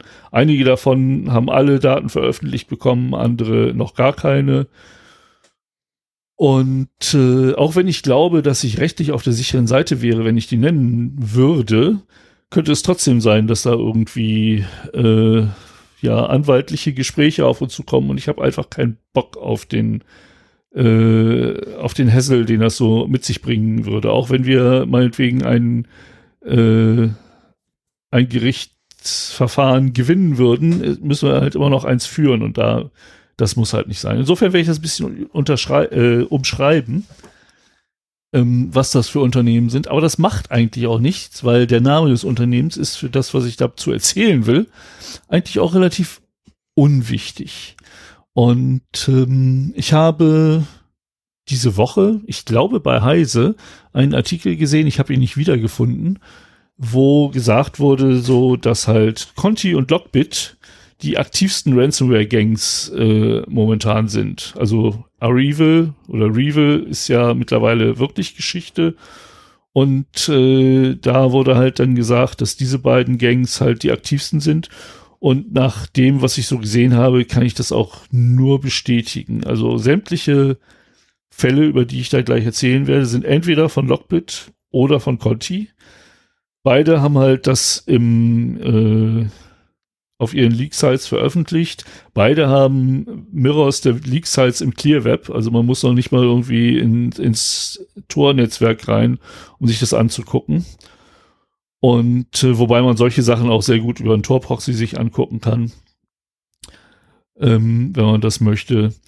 Aber ähm, die Conti-Leak-Site ist auch noch irgendwie noch mal eine Spur besser, weil die halt noch viel mehr Informationen äh, liefert. Ich, ich fange einfach mal an, dann wisst ihr vielleicht, was ich meine. Also ähm, ein, ein Fall aus dem Februar ist eine regionale Bank, die ähm, von der Conti-Gang aufgemacht worden ist. Ähm, es sind, gerade bei Conti ist das halt auch so, die veröffentlichen nicht alles auf einmal. So, die warten erstmal eine Weile, ob Geld eingeht und dann wird mal ein Prozent veröffentlicht oder zwei oder zehn und dann vielleicht 20, so um halt ihren Opfern zu zeigen, dass sie es auch wirklich ernst meinen. Und also ich finde das ziemlich eine perfide Art und Weise, ähm, die Opfer da quasi vor den Augen der Öffentlichkeit zu erpressen. Also was anderes ist das ja nicht. Und genau deswegen will ich halt auch die Namen nicht nennen. Ähm, ja, diese Bank, äh, von dieser Bank sind ein Prozent der erbeuteten Daten veröffentlicht. Ähm, als Datum steht da irgendwie der 11.2., also zumindest das dann halt das Datum, wo die halt auf der Conti Leak Site erschienen sind oder aufgemacht worden sind. Das steht leider keine FAQ dabei, die sowas genau beschreibt. Aber ich habe das am 22.2., also elf Tage später, mir angeguckt und zu dem Zeitpunkt waren schon 4000 Ansichten auf diesem Element. Also man hat halt dann immer so eine Übersicht, wo die ganzen Sachen kurz beschrieben sind und wenn man dann draufklickt, äh, dann kommt man halt auf die Detailseite und da steht unter anderem auch so, kennt ihr noch die Webcounter von früher, so zu viel wie mhm. Page-Views? Äh, das gibt's da halt auch und äh, das heißt, neben mir haben auch so knapp 4000 andere Leute in elf Tagen sich das schon angeguckt. Also ich finde, man sieht da das, das Interesse, das dem auch entgegengebracht wird. Ähm, das sind nicht nur wenige. Und ich meine, wenn du US-amerikanische Firmen da anguckst, dann sind das keine 4000, dann sind das 12.000 oder 25.000, die sich das da angeguckt haben. Also ich glaube, diese Leaks halt stehen schon unter sehr großer Beobachtung. Einmal von Sicherheitsforschern, Andererseits aber auch ähm, von Leuten, die einfach äh, die Daten abgreifen wollen. Denn du kannst da quasi umsonst Firmendaten runterladen. Also von denen, die halt nicht bezahlt haben oder vielleicht doch bezahlt haben. Äh, auf jeden Fall, deren, deren Daten veröffentlicht worden sind. Und ähm, das nächste ist dann eine Gesellschaft, äh, ja, die so als, als Dachgesellschaft fungiert für ähm, viele weltweite Tochterunternehmen ähm, aus den Bereichen Schiff, Öl, Gas, Industrie, Infrastruktur und so weiter. Also so ein, so ein Industrieriese, würde ich mal sagen. Vielleicht auch nur ein kleiner Industrieriese. Ich kenne mich in den Größenordnungen da nicht aus. Ähm, auch die sind von Conti aufgemacht worden, hatten nach einer Woche bereits 3000 Views, was ja so in etwa passt, wenn man so nach elf Tagen 4000 hat, ne, dass dann irgendwie ähm, man das schon fast so ein bisschen äh, linear interpolieren kann. Und von denen sind schon 3,35 Gigabyte veröffentlicht, was halt so 10% der Daten entspricht.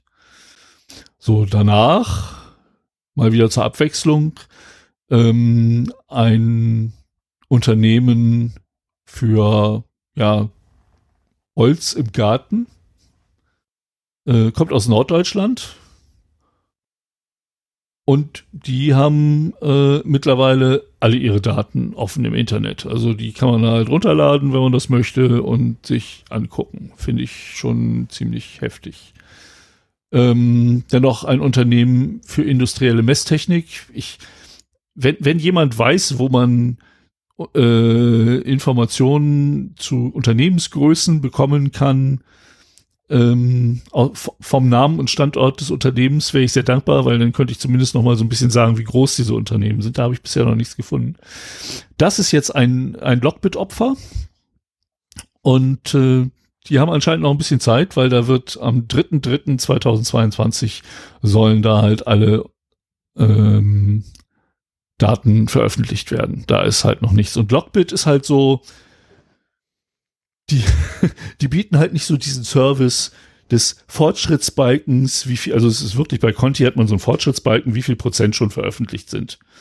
Und darüber hat man dann so eine Art Explorer-Ansicht, wo man sogar durch die Daten durchgehen kann und sich nur das rauspicken kann, was man gerne haben möchte. Also ganz heftig.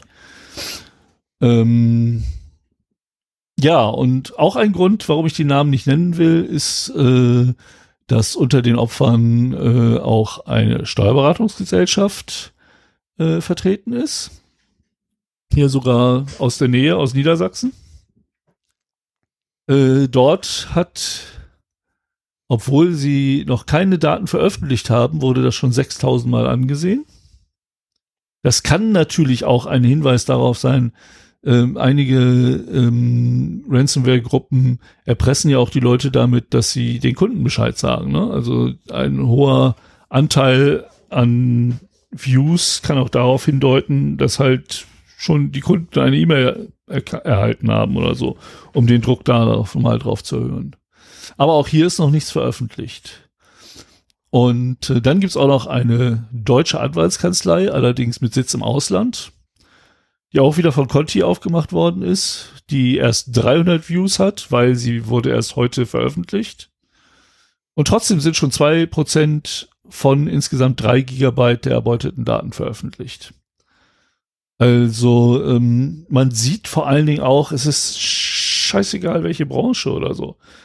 Wir haben Anwälte, wir haben Steuerberater, wir haben Industriebetriebe, wir haben, also das eine sieht mehr so aus wie so ein Familienbetrieb, der halt ja so so Gartenbau macht oder so, also die die Materialien dafür liefert.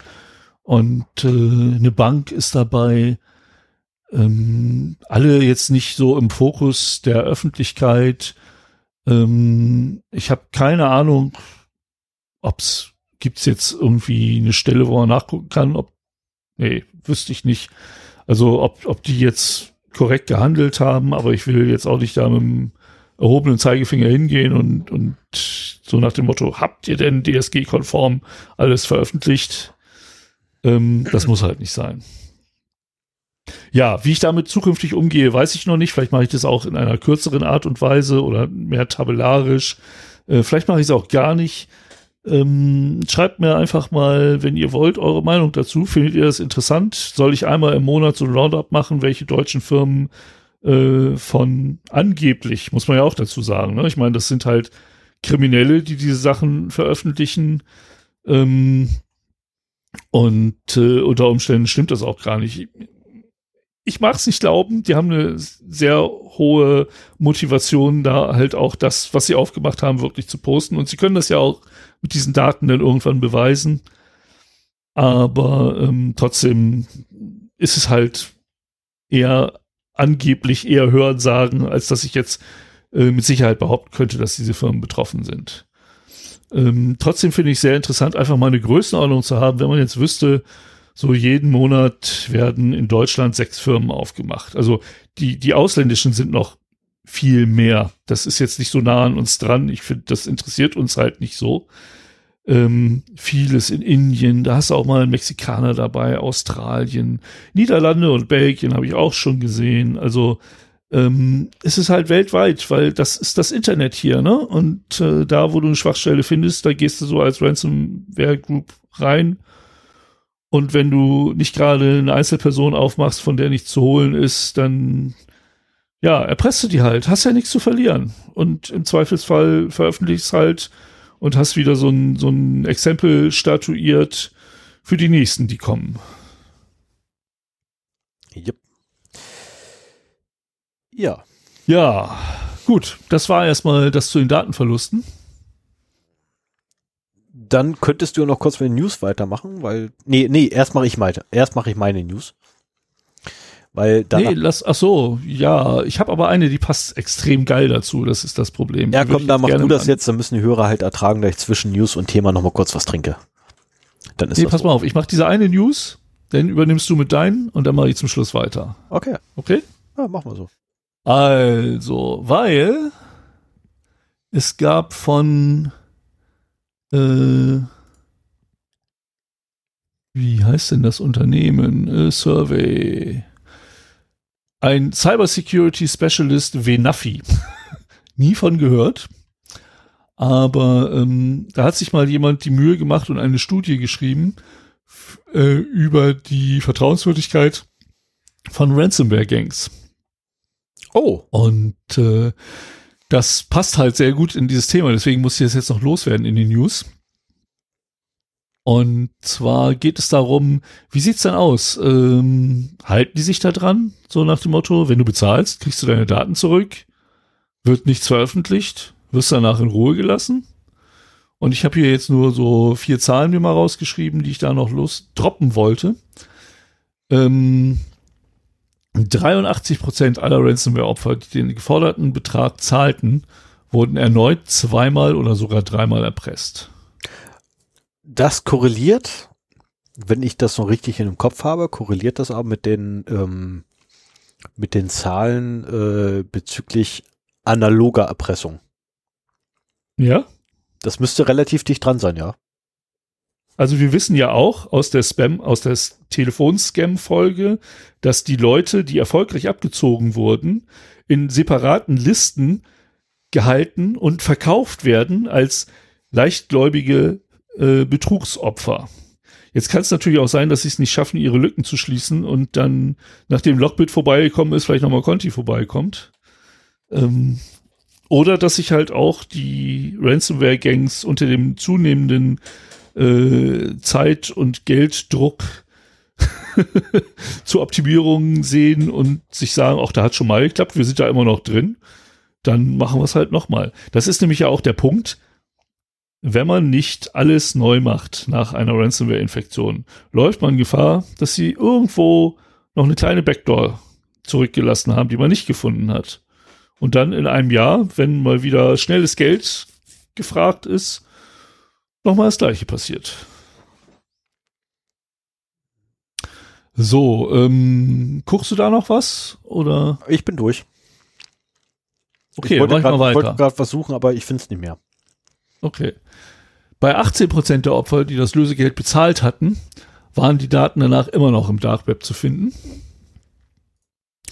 8% weigerten sich das Lösegeld zu zahlen und die Angreifer versuchten ihre Kunden zu erpressen. Und 35% der Opfer, die das Lösegeld gezahlt haben, konnten ihre Daten trotzdem nicht wiederherstellen. Was aber immer noch Also- bedeutet, dass 65 Prozent der Opfer ihre Daten zumindest wiederherstellen durften. Ja, aber das heißt, wenn du bezahlst, hast du im Prinzip nur eine Zweidrittel Chance, dass es wirklich klappt. Jetzt ist halt die Frage, das ist halt wie bei Produkten, ne? Gehst du, äh, kaufst du ein Markenprodukt oder kaufst du dir was bei Wish? ich, kann, ich kann mir vorstellen, dass äh, bei Lockbit und Conti unter Umständen das alles so gut läuft, dass du die Sachen auch wiederherstellen kannst. Aber wenn du Ransomware bei Wish bestellst, dann äh, hast du halt ein bisschen Probleme so. Ich glaube, ich habe ich glaube, ich habe ja, komm, den Sendungstitel heute haben wir gefunden. Premium, Premium Ransomware von Wish. Ransomware bei Wish bestellt. Premium Ransomware bei Wish bestellt. Oh Mann, ey. Komm, ey, das wird der Sendungstitel. Wir dürfen auch mal Clickbaiting betreiben. Na gut, dann machen wir weiter. Okay, mach ich mal weiter. Ähm, ja, alles im Februar, alles zwischen dem 12. und dem 18. Februar, also ein paar Tage alt. Ähm, ich hoffe, alle Sicherheitslücken, die ich jetzt gleich äh, kundtun werde oder alle Firmen, die Sicherheitslücken aufgewiesen haben, haben mittlerweile äh, ihre Systeme gepatcht, beziehungsweise Patch rausgebracht für ihre Software. Ähm, so zum Beispiel auch am 18.02. die Meldung über Cisco. Da konnten die E-Mail-Anwendungen von Cisco, die es da ja so gibt, per E-Mail gedost werden. Jetzt habe ich mir mal so sagen lassen, wenn ich eine E-Mail-Appliance habe, dann ist das letzte, was diese E-Mail, also das letzte, was diese E-Mail-Appliance zum DOSen bringen sollte, also zum Denial of Service, eine E-Mail. Ähm, ich persönlich frage mich. mit einer E-Mail? Also das. Ja, man kann zumindest per Mail machen. Ich habe ich hab vergessen, ob es eine oder mehrere notwendig waren, aber es, äh, es, okay. ginge, äh, es ginge wohl per E-Mail. Was ich halt schon schräg finde, ne? dass du halt einen E-Mail-Server per E-Mail lahmlegst. Das ist ja. so, ähm, also ja, du kannst einen zuspammen bis und geht nicht mehr, hast du einen DDoS, aber das ist ja wirklich ein DOS gewesen und kein normaler DDoS. Ähm, ja, ich, nein, ich, ich bashe nicht, nein, nein. Ich hätte jetzt so eine Phrase gehabt äh, bezüglich des Geschäftsgebiets von Cisco, aber ich werde mir dieses sparen heute. Nein, ich versuche heute ganz lieb und nett zu bleiben. Ich bin gespannt, wie lange mir das gelingt. Ah, ebenfalls am 18.12. ist bei mir noch durchgerauscht, ähm, äh, dass zum einen ähm, die Online-Shop-Software Adobe Commerce und mein Lieblings-Online-Shop Magento wieder einmal kritische Sicherheitslücken aufgewiesen haben. Oh Mann, ist das hart heute. Oh, ich hätte vorher vielleicht die Nachricht nochmal durchgucken sollen und alles rausschmeißen sollen, was mich da irgendwie triggert. Oh, das ist wirklich hart heute. Ähm, ja, ich hoffe, sie haben mittlerweile mal, äh, nein, ist verkehrt. Also News wurde rausgebracht und da gab es bereits Patch Patches, die eingespielt werden sollten. Ähm, aber äh, wie die Vergangenheit auch gezeigt hat, äh, gerade Magento, Adobe Commerce hatten wir jetzt relativ wenig. Aber äh, Adobe selber hatte man sehr oft äh, schon gehabt, dass da irgendwie kritische Sicherheitslücken in ihrer Software vorhanden waren. Ähm, allerdings in unterschiedlichsten Bereichen. Äh, den Magento Online Service, äh, äh, Online Shop Service von denen, der ist letztes Jahr, vor, äh, letztes und vorletztes Jahr extrem häufig aufgefallen. Ähm, mich würde es nicht wundern, wenn da auch dieses Jahr schon ganz viel drin gewesen ist und es einfach nur nicht in die Medien es geschafft hat, weil es einfach mittlerweile wirklich so oft da ist oder da war. Äh, dann haben wir nochmal den 18.02. Ähm, ja, das ist jetzt eine Meldung, die hat mich wirklich traurig gestimmt, ähm, weil es gab ein, Daten, ein Datenleck im Shopsystem von Tuxedo. Ähm, Taxido, Taxido, Entschuldigung. Ähm, Wer es nicht kennt, Tax, das kleine äh, Maskottchen von Linux. Ähm, der Pinguin. Genau, der Pinguin. Und Taxido ist ein, oder Taxido Computers ist ein, eine Webseite beziehungsweise ein Shop, in dem ihr euch Linux-Hardware kaufen könnt. Also tatsächlich Notebooks, Tower, Server explizit für Linux konzipiert. Ich bin froh, dass jetzt das Datenleck aufgetreten ist und nicht äh, erst, wenn ich mir mein Notebook bestellt habe, weil mein nächstes Notebook wird wahrscheinlich von Taxido kommen. Es ist ein deutsches Unternehmen, infolgedessen ist es sogar noch schlimmer. Ähm, aber äh, als deutsches Unternehmen unterliegt es natürlich der DSGVO und bitte den Standardsatz zitieren, ne, bitte diesen Standardsatz merken. Ähm, wir haben natürlich den offiz äh, allen offiziellen Stellen Bescheid gesagt und den entsprechenden Behörden äh, und die entsprechenden Behörden informiert. Äh, auch diesen Satz hat Tuxedo wieder mal von sich gegeben, ähm, wie alle anderen keine auch. Bezahldaten, es sind keine Kontendaten abgeflossen. Ja, Muss das auch noch dazu. Oh, das weiß ich gerade gar nicht. Ich weiß nur, dass die einen Datenleck hatten. Moment, Moment, sie hatten ja nur einen Datenleck, sie hatten keinen Datenverlust. Ne, also, ähm, von daher, ne, ist es, sie hat nur ein Wir reden noch immer über Datenlecks, die sind ja auch immer noch da vorhanden, wo sie geklaut wurden. Ne, also das, ähm, sie hatten halt ein Leck und zwar war es eine, eine Stored Cross-Site Scripting Lücke und darüber waren äh, Mailadressen abrufbar. Okay, also ja. keine. Also wie gesagt, es, es ist auch kein wirklicher Datenverlust. Deswegen ist es auch hier unten. Ähm, und das eigentliche Problem ist nicht Taxido selber, sondern halt die Shop-Lösung, die sie einsetzen. Ähm, allerdings gibt es dafür bereits einen Patch und der Pix Patch wurde bei Taxido bereits eingespielt. Ähm, beziehungsweise Taxido selber hat einen Patch eingespielt, äh, der beim eigentlichen Shop-System noch nicht da ist. Weil, wenn ich das richtig gerafft habe, äh, wenn ich das richtig verstanden habe, hat Tuxedo sich ein Shop-System genommen, hat das geforkt und für sich umgebaut. So, und bei sich haben sie dann, haben sie einen Fix drin, äh, der diese Lücke zumacht. Allerdings im ursprünglichen Projekt ist es noch vorhanden. Ich weiß jetzt nicht, inwiefern das korrekt ist. Äh, aus dem einfachen Grunde, weil ich mich nicht mit beschäftigt habe, wie die da zusammenhängen und welche Shop-Systeme die genau einsetzen. Ich habe da nicht nachgelesen und auch nicht äh, nachgesucht. Ähm, wichtig für mich ist einfach nur, Taxido hat das Problem gelöst, alles ist gut. Hoffentlich. Das hoffen wir. Und ich kann dann hoffentlich irgendwann auch mein Notebook bestellen, muss keine Panik haben, dass meine Bezahldaten wegkommen. Äh, dann haben wir noch eine erschreckende Nachricht am 12.02. gekriegt, die, die ich jetzt weniger erschreckend fand. Ähm, wir alle erinnern uns an Prison, das Ausspionierprogramm der NSA damals in Amerika, als Snowden äh, seine Dokumente veröffentlicht hat oder seine Informationen veröffentlicht hat, die er ja der NSA geklaut hat. Ja, jetzt kommt raus, die CIA betreibt übrigens ein eigenes Programm zur Massenüberwachung. Ja, das war's auch schon. Bitte gehen Sie weiter, es gibt nichts zu sehen. Ich meine, ganz ehrlich, was soll man dazu jetzt noch sagen? Es ist die CIA. Natürlich führen die Massenüberwachung durch. Es ist ein Geheimdienst, genauso wie die NSA. Bitte, was habt ihr erwartet? Geheimdienste kann man nicht kontrollieren. Also die wirklichen War nicht sogar die, äh, die Nachricht, dass sie dann auch Amerikaner überwacht haben? Ja, natürlich. Weil da reagieren die Amerikaner ja immer. Ja, CIA ist ja ein Auslandsgeheimdienst. Und die NSA auch. Ja, aber genau deswegen dürfen sie halt auch keine Amerikaner überwachen. Und da werden Amerikaner dann ja auch äh, allergisch, wenn sie überwacht werden von ihren Leuten, die sie nicht überwachen dürfen. Nee, wenn sie von den eigenen. Wenn andere überwacht ja. werden, ist das völlig in Ordnung. Ja, natürlich. Aber also komm, spionieren unter Freunden geht mal gar nicht, hat unsere ehemalige Bundeskanzlerin gesagt. Ja. Ähm, kurze Zeit später wurde festgestellt, dass ähm, ihre Bediensteten Freunde ausspioniert haben. Aber okay. Wie sagte es doch ein, ein anderer ehemaliger Politiker, was, was kümmert mich mein Geschwätz von gestern? Ähm, äh, so, geht's mal kurz weiter äh, mit einer schönen Sache. Also wirklich einer, einer wirklich schönen Sache. Ich fand das super. Ähm, ein Hoch auf die DSGVO. Google Analytics könnte gegen die DSGVO verstoßen zumindest in Frankreich.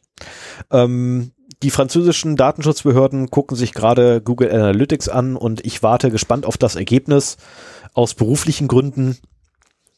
Äh, zwangsläufig warte ich darauf halt. Äh, und es könnte tatsächlich so sein, dass Google Analytics DSG, nicht DSGVO-konform ist, was dazu führen würde, dass jeder Anwender im Internet theoretisch das Recht hätte, Schadensersatzforderungen in, also basierend jetzt allerdings auf dem Urteil des Landesgerichts München, meine Vermutung. Ähm, und zwar, um genau zu sein, die dritte Kammer des Landesgerichts München hat äh, geurteilt, dass das Einbind, das externe Einbinden von Google-Fonds in die eigenen Webauftritte pro betroffener Person 100 Euro wert sein könnte. Äh, muss allerdings noch durch die anderen Instanzen durch das Urteil.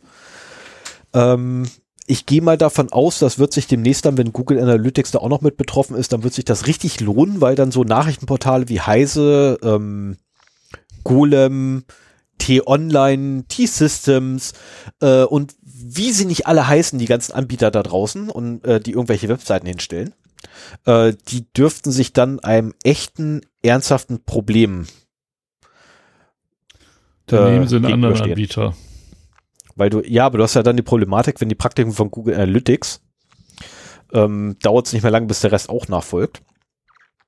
Aber du hast dann eher das Problem, dass du mit Klagen rechnen musst, ähm, letztendlich von den Nutzern, die dann mitkriegen, ach, meine Daten wurden weggegeben, dagegen klage ich jetzt. So, und jetzt muss es nicht mehr viel sein. Also es sind, äh, ich habe es irgendwann mal ausgerechnet, ich glaube, das sind 4000 Schlag mich, ähm, oh, bitte verprügel mich einer, 4000, 5000 äh, Leute muss man, glaube ich, haben für ein Jahresgehalt, für ein ordentliches Jahresgehalt, das mit einer Klage, ne, wo einfach nur so viele betroffen sind und dann für jeden 100 Euro sind es ungefähr 4000 Leute, glaube ich, die man braucht. Hast du 50, äh, 4, nee, 4500, so, da hast du 45.000 Euro zusammen. Oh, ist okay. Das ist eine ordentliche Summe Geld.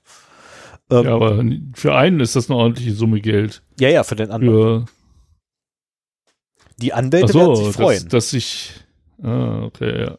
Und ja, man kann ja mal zurück anwalten, ne? Also nachdem irgendwie viele ähm, oder es eine Privatisierung der Rechtsdurchsetzung zum Beispiel beim Urheberrecht gegeben hat, kann man das ja beim Datenschutz mal den äh, das Ganze umdrehen und äh, dann können die Mahn Mahnwälte mal für das gute äh, die Gesellschaft arbeiten.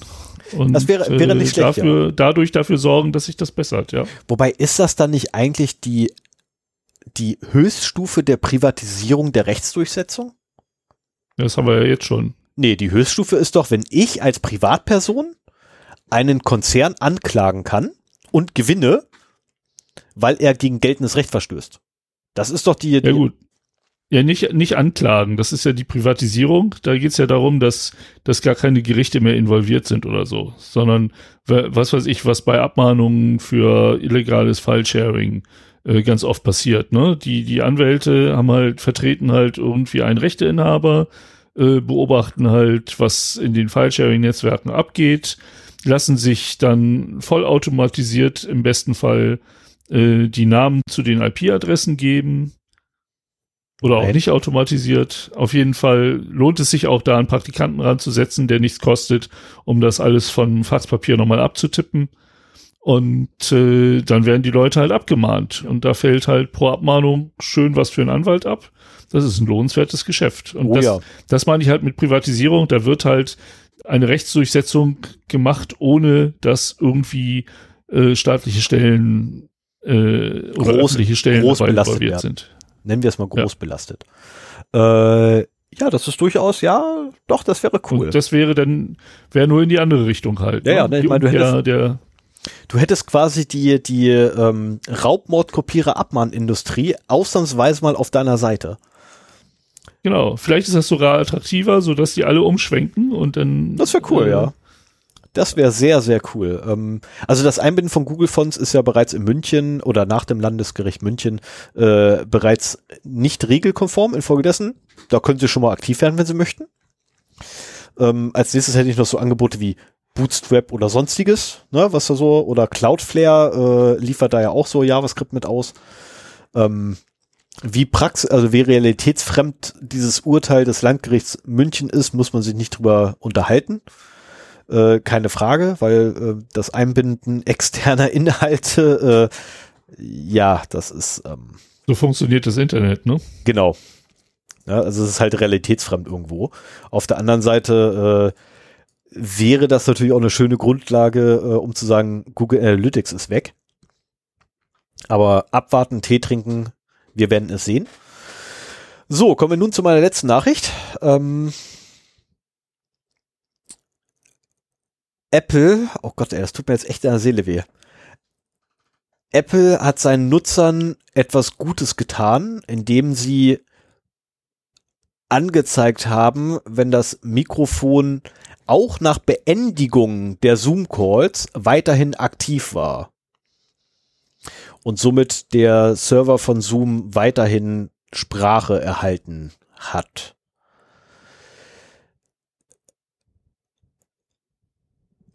Apple hat halt für die Nutzer etwas getan, um ihre Privatsphäre Oh, das ist echt anstrengend. Ähm, ja, aber ich meine, was schimpfst du auf Apple? Ist da nicht Zoom der Böse? Ja, natürlich ist Zoom. Weißt du, wie ich mich gerade zusammenreißen muss, nichts Negatives zu sagen und nicht auszuflippen? Das ist mein Problem gerade. Also das, das. Oh, ich habe echt die falschen Nachrichten. Ich habe den falschen Tag dafür um zu sagen. Soll ich, dir, soll ich dir mal ein bisschen Erleichterung verschaffen, indem ich dir was Lustiges erzähle? Also Zoom hat missgebaut, Apple hat dafür gesorgt, dass die Nutzer es mitkriegen, Zoom hat nachgebessert. Thema Geschichte. Ah ja, okay. Ah, ja. So, ich hoffe, ich habe Ähm, jetzt keine Beleidigung ausgesprochen, weil sonst wäre es. Generell ist es in Zeiten von Homeoffice und Videokonferenzen sehr ratsam, sich zu vergewissern, dass man nach einem Online-Meeting auch wirklich alle Kommunikationskanäle geschlossen hat. Ich hatte den Fall mal, dass ich Audio übers Telefon und Video über einen PC gemacht habe und ein langes Meeting hatte, dann die Videosession geschlossen habe und angefangen habe, vor mich hinzuschimpfen, was das denn so nach dem Motto, das wird doch nie was, genau wie ich es erwartet habe, die haben keine Ahnung. Und dann, oh, mein Telefon ist noch an. Das ist hart. Glücklicherweise äh, war ich nicht mehr lange bei dem Arbeitgeber, so dass den Leuten, äh, das war auch mein letztes Meeting mit denen sowieso. Und, aber das war mir sehr, im Nachhinein doch sehr unangenehm. Also Leute, denkt immer dran, genauso wie wir. Wir haben ja auch äh, Video über Big Blue Button, aber Audio über Studio Link, das viel geiler ist und für Podcast-Aufnahmen deutlich besser geeignet ist. Das auf jeden Fall. Und äh, äh, da kann es halt auch schon mal passieren, dass man dann am Ende der stundenlangen Aufnahme das Videobild ausmacht und äh, die Mikros halt noch schön weiter verbunden bleiben. Ja, oder, oder äh, du machst einfach nur den Browser zu, in dem Studio Link läuft. Das Problem ist halt, wenn du die Standalone-Lösung hast, das läuft halt in der Konsole noch weiter und die Verbindung ist halt immer noch da. Ah, nee, bei mir stürzt dann die Konsole ab. Ähm, ja, also solche, solche Fälle kann es halt auch geben. Ja. Äh, also bei mir, ich kann theoretisch jetzt gerade den Browser zumachen. Ich mache es jetzt ich nicht, also ich bin um Himmels Willen, also wir sind hier mitten in der Aufnahme, da mache ich solche Spielereien nicht. Aber ich könnte theoretisch jetzt den Browser zumachen und äh, Studio Link würde weiterlaufen und wir könnten weiter miteinander reden. Ähm, und genauso äh, natürlich auch, ähm, ah, ich weiß gar nicht, wann, wann, wann war denn das verdammt, ey, da habe ich mit, mit, mit einem Bekannten auch per, per Videokommunikation äh, ach genau, es wäre per Signal. Haben wir per, per Signal Videokonfer äh, Videotelefonie betrieben und er, er wollte halt das Gespräch beenden und hat dann auch das Video abgeschaltet auf seinem Telefon, hat dann das Telefon genommen, hat das in die Tasche gesteckt, so wie es sich das angehört hat und äh, hat halt vergessen aufzulegen, so richtig. So, und naja, blöd halt wie ich bin, habe ich also weiter zugehört. Ähm, wie dann sein Sohn missgebaut hat. Meine Güte, kann passieren, ne? Und dann wurde Papa halt ein wenig lauter.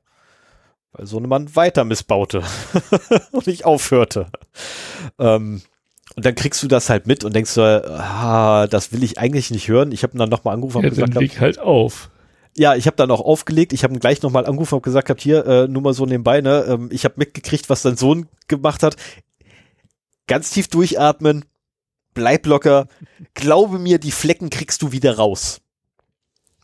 Ähm, der Junge hat irgendwoher ist wohl irgendwie an, ich gehe mal davon aus, der wird äh, in der Küche angefangen haben zu klettern. Ähm, unsere hat ja auch irgendwann mal damit angefangen rumzuklettern überall.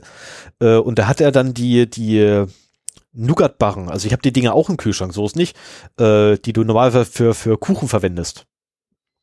Ich, weiß, wie das Zeug heißt, Backen-Nougat oder so, keine Ahnung. Ne? So, so 250 Gramm Blöcke sind das richtig. Und so ein Ding hat er wohl irgendwie in die Pfoten gekriegt, aufgerissen und angefangen, das Zeug zu futtern. Hat natürlich dann irgendwann die ganzen Hände voll gehabt, der ganzen Mund voll gehabt. Hm. Das Ding war aber irgendwann leer, ist dann ins Wohnzimmer gegangen und dachte so, oh, warte, ich muss ja gucken, ob die Wäsche trocken ist, damit ich Mama Bescheid sagen kann oder Papa, dass die Wäsche trocken ist. Und hat also angefangen, die weißen Hemden, Ja, Spaß mit Kindern. ja, genau, Fun with Kids. ähm, und da habe ich dann auch sofort gesagt, gehabt, keine Panik, mein Freund, die Flecken kriegst du wieder raus. Ganz tief durchatmen. Schnappte sofort einfach den Kram, schmeiß über 60 Grad rein, löst sich, kenne ich bereits. Wenn es beim ersten Mal nicht funktioniert, pack zwei Tropfen Spüle rein, glaub mir, danach sind sie raus. Ähm, habe ich nämlich auch schon gehabt, dass meine weißen Hemden dann äh, von der Kleinen irgendwie mit Schokolade, yeah. ah, da war ich sehr froh, dass ich nur ein Videotelefonat hatte und nirgendwo zum Kunden hin musste oder so. Aber ja, so kann es gehen und infolgedessen, ähm, ja, check your audio device. Das ist ähm, tatsächlich ein gut gemeinter Rat. Äh, ich habe das auch letztens wieder gehabt, äh, wo Go to Seminar? Ja, Go to Seminar. Ähm, irgendwie verpeilt hat, mich aus dem Seminar rauszuschmeißen. Und hing ich noch so fünf Minuten im Seminarraum äh, rum, alleine. Ähm, was eigentlich aber auch nicht sein sollte, Hm. ähm, ist halt auch schräg gewesen. Ja, von daher immer prüfen, ob ihr tatsächlich eure Kommunikationswege zu habt. So, und damit beendige ich jetzt meinen Newsblog. Ja, und ich mach mal weiter. Ähm, wer von euch da draußen ist alt genug, um noch zu wissen, was das Jahr 2000 Problem war? Ja, ich, ich. Ja, du, das weiß ich. ich wollte das, ich wollte das so als selbstverständlich als Einleitung voraussetzen und er fiel mir ein so, das ist schon 22 Jahre her. Wahnsinn. Ja, wir Damals sprang ja, war ja das Problem bei, äh, dass ganz oft Software zweistellige Jahreszahlen benutzt hat. mhm. Und im Jahr 2000 wurde dann von 99 plötzlich wieder null. Und da wurde erwartet, dass die halbe IT-Welt zusammenbricht. Was Ähm, die auch fast Weil wäre. die das halt nicht hinbekommen haben. Es gab viele Softwareprojekte im Vorfeld, die dann halt vierstellige Jahreszahlen eingeführt haben und so weiter. Seitdem gibt es immer mal wieder so Überlaufgeschichten. wie Anfang des ähm, Jahres bei Microsoft. Genau. Hattest du, glaube ich, drüber in den News berichtet oder so, ne? Oh, ich weiß nicht mehr, so wer von uns beiden darüber berichtet hat. Ich weiß von Ja, eins, ich- ich darf die Geschichte nicht. aufrollen, sonst werde ich gleich ausfallend. Okay. Ja, gestern- wir wollen ja heute nicht, dass du dich aufregst, genau. Genau, ich wollte heute nicht aus, Ähm, ausfallen werden. Auf jeden Fall stehen jetzt die Versionszahlen 100 bei dem Mozilla Firefox Browser und beim Google Chrome Browser an. Also die scheinen sich jetzt so ein Rennen zu liefern, wer zuerst die 100 hat. Also Firefox ist bei mal. 97. Genau, Firefox ist 97,01 Mhm. Und das geht auch relativ fix da mit den Versionszahlen. Das wird nicht mehr lange dauern bei Chrome. Ach so, Chrome habe ich ja jetzt zwangsweise auch auf, weil Big Blue Button heute nicht auf Firefox lief. Wie kannst Wollen wir auch mal gucken. Über, es steht ja auch. Ah, Chrome ist schon auf 98. Momentan hat Oh. Chrome die Chrome Nase ganz- knapp vorne beim Browser-Race auf die 100 zu. Nee, Tatsache ist, dass halt, wenn eine Webseite aufgerufen wird, ähm, in dem HTT sogenannten HTTP oder HTTPS-Request in den Header-Informationen so einiges mitgeliefert wird. Unter anderem auch äh, Betriebssystem, Betriebssystemversion, aber auch Browser und Browserversion. So, und jetzt gibt's halt Webseiten, die sind nicht, äh, oder Webserver, die sind nicht, äh, kommen damit nicht klar, dass plötzlich diese Versionsnummer vom Browser dreistellig ist. Und ähm, wie immer, wenn sowas ansteht, gibt's zum Glück ja Leute, die sich das schon mal angucken und schauen, ob es da irgendwie ein Problem gibt. Vor allen Dingen die auch, die die Browser herstellen. Und äh, im August 21 schon, also das ist jetzt gut ein halbes Jahr her, äh, startete Mozilla ein Experiment, um herauszufinden, ob der dreistellige User Agent String Firefox 100 Probleme mit Websites verursachen würde. Und äh, kurze Zeit später äh, folgte dann auch Google mit seinem Experiment für Chrome 100. Und tatsächlich haben sie festgestellt, dass eine kleine Anzahl von Websites nicht richtig funktioniert, wenn dieser Browser-String mitgeschickt wird. Ähm, das sind so, so unwichtige Seiten wie HBO Go. Ich vermute mal, das ist irgendwie so eine mobile Streaming-Plattform von HBO.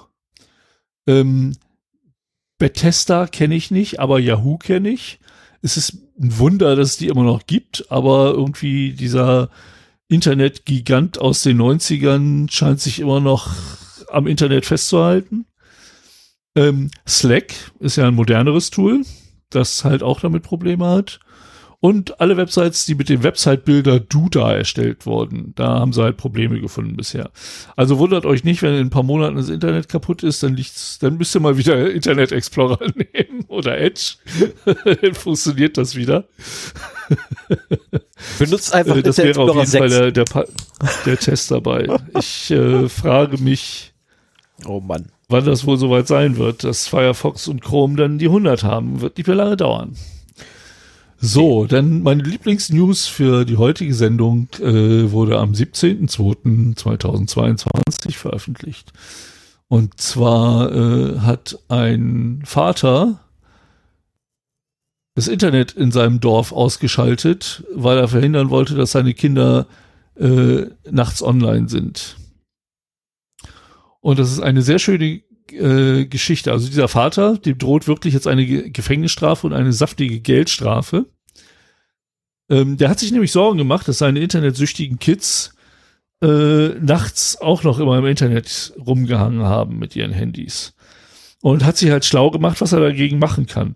Auf die vielleicht einfachste Art, diese Handys einzuziehen, wenn die minderjährig sind, wird das ja wahrscheinlich noch gehen, ist er wohl nicht gekommen.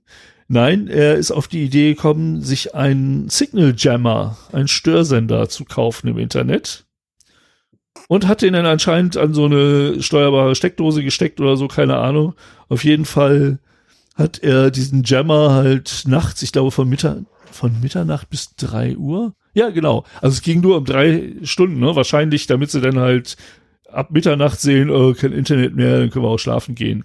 Also so schlau waren die Kinder auch nicht, dass sie sich irgendwie drei Stunden unterhalten haben und dann wieder ins Internet zu gehen. Ähm, auf jeden Fall von Mitternacht bis drei hat er halt seinen Jammer angeschmissen und hat auch super funktioniert. Äh, seine Kinder hatten kein Internet mehr und das ganze Dorf auch nicht. also das, das Ding war sehr effektiv. Und naja, das ist natürlich aufgefallen. So, ähm, die Dorfbewohner haben sich dann auch so ein bisschen bewundert und haben halt den Mobilfunkanbieter kontaktiert, so nach dem Motto, hier, mach da mal was gegen. Und da ist dann auch mal so ein, so ein Messwagen gekommen von der Agence Nationale de Frequences.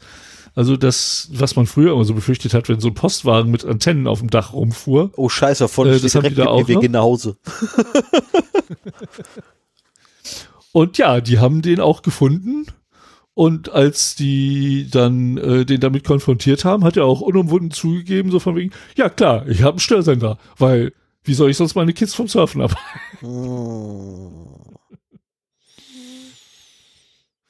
ja. Nachdem er Foren im Internet konsultiert hatte, entschied der Vater, dass ein Störsender die beste Lösung sei, um diesen Exzessen ein Ende zu setzen. Also, äh, und, und wenn wir davon mitnehmen, nicht alles, was ihr in Foren im Internet findet, ist eine gute Idee.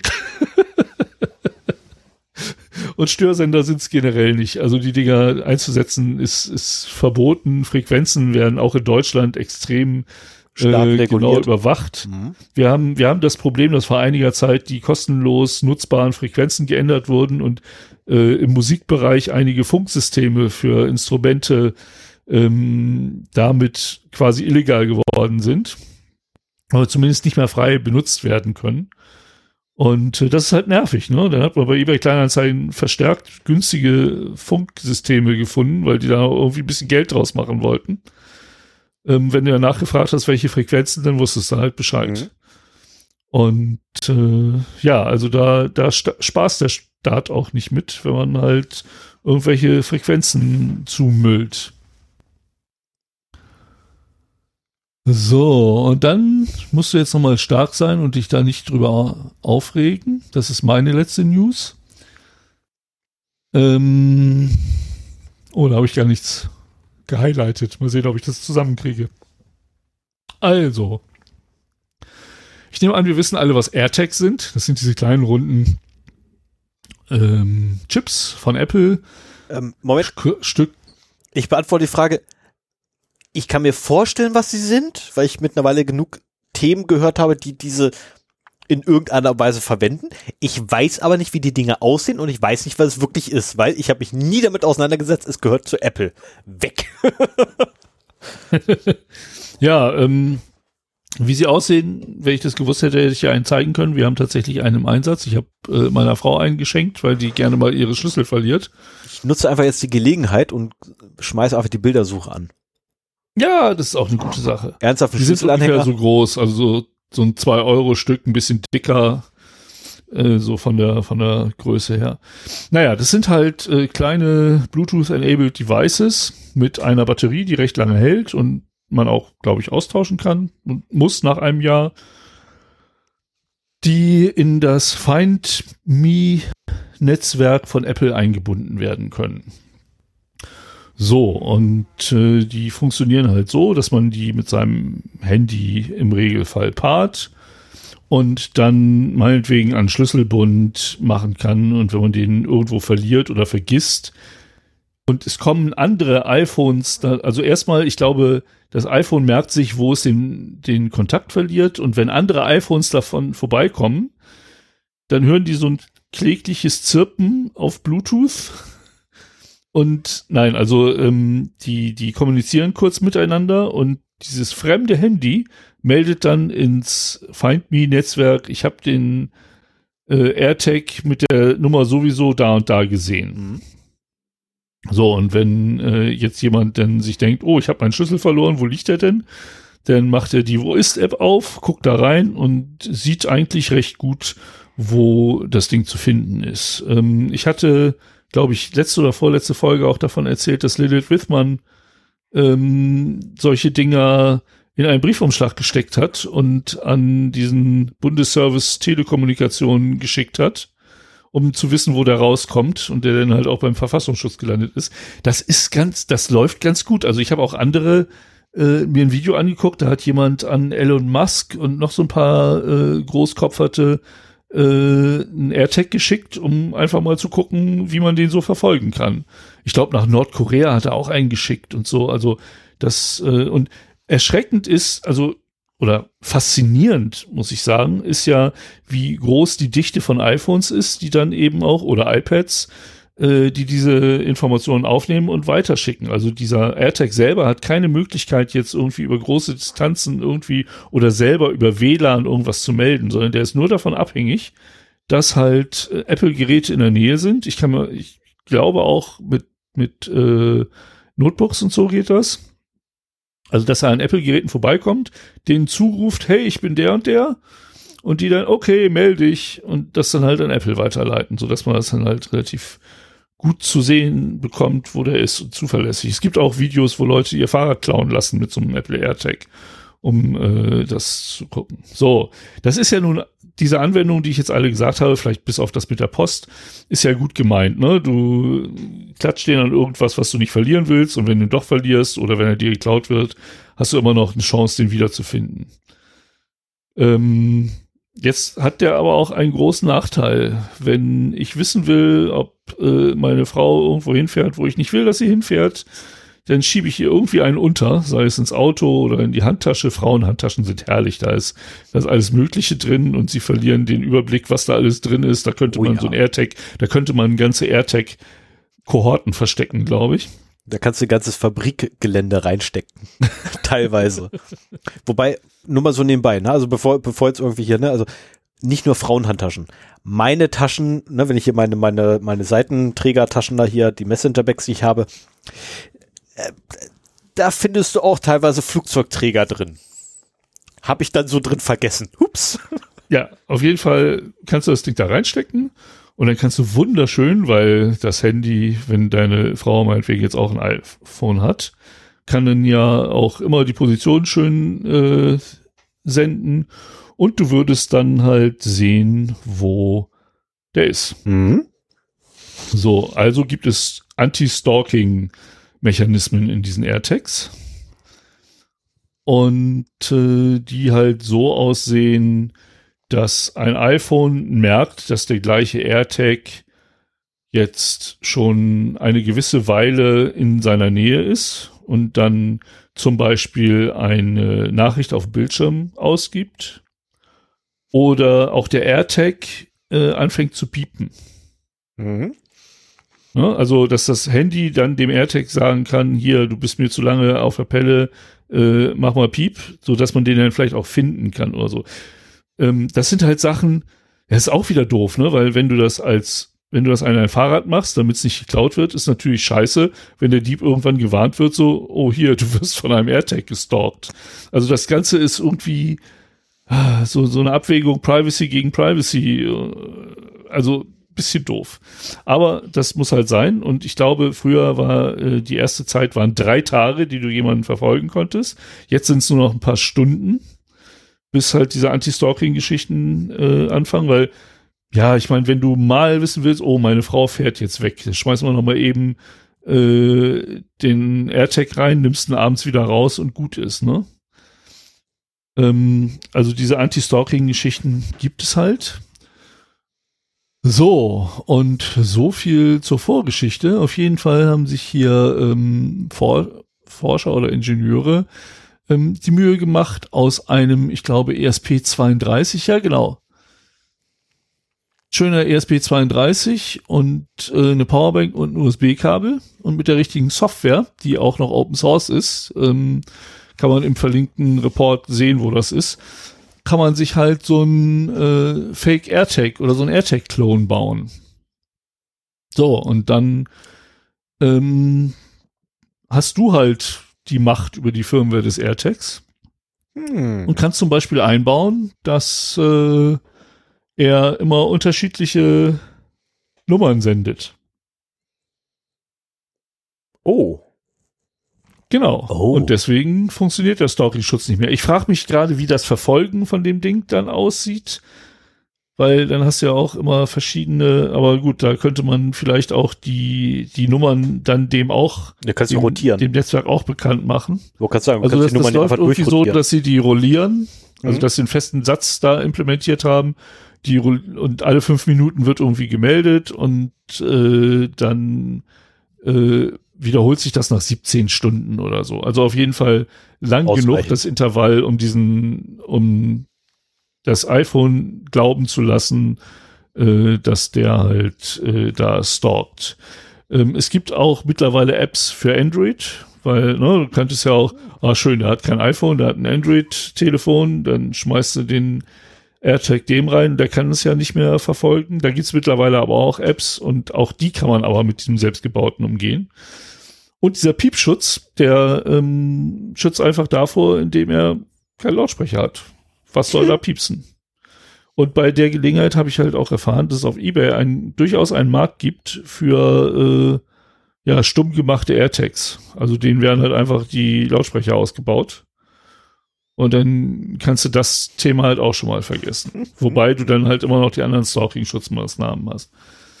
Also, ähm, es ist halt nicht so, dass nur AirTags und nur äh, Geräte von Partnern, also mittlerweile, ich glaube, irgendein E-Bike äh, ist auch im Find Me-Netzwerk. Also da brauchst du gar kein AirTag reinzumachen, sondern das ist ein AirTag sozusagen.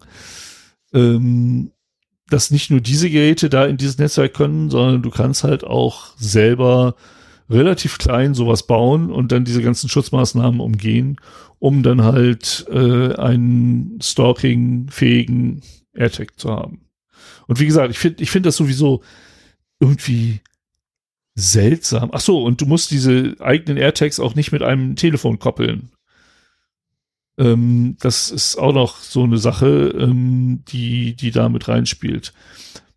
Aber auf der einen Seite willst du ja gerade das machen. Du willst, also wenn du berechtigtes Interesse hast, willst du jemanden stalken. Zum Beispiel deinen Fahrraddieb, dein Autodieb. Ähm, du willst ja nicht nur verloren gegangene Schlüssel äh, finden, aber vielleicht willst du einen äh, geklauten Schlüssel oder ein geklautes Portemonnaie finden.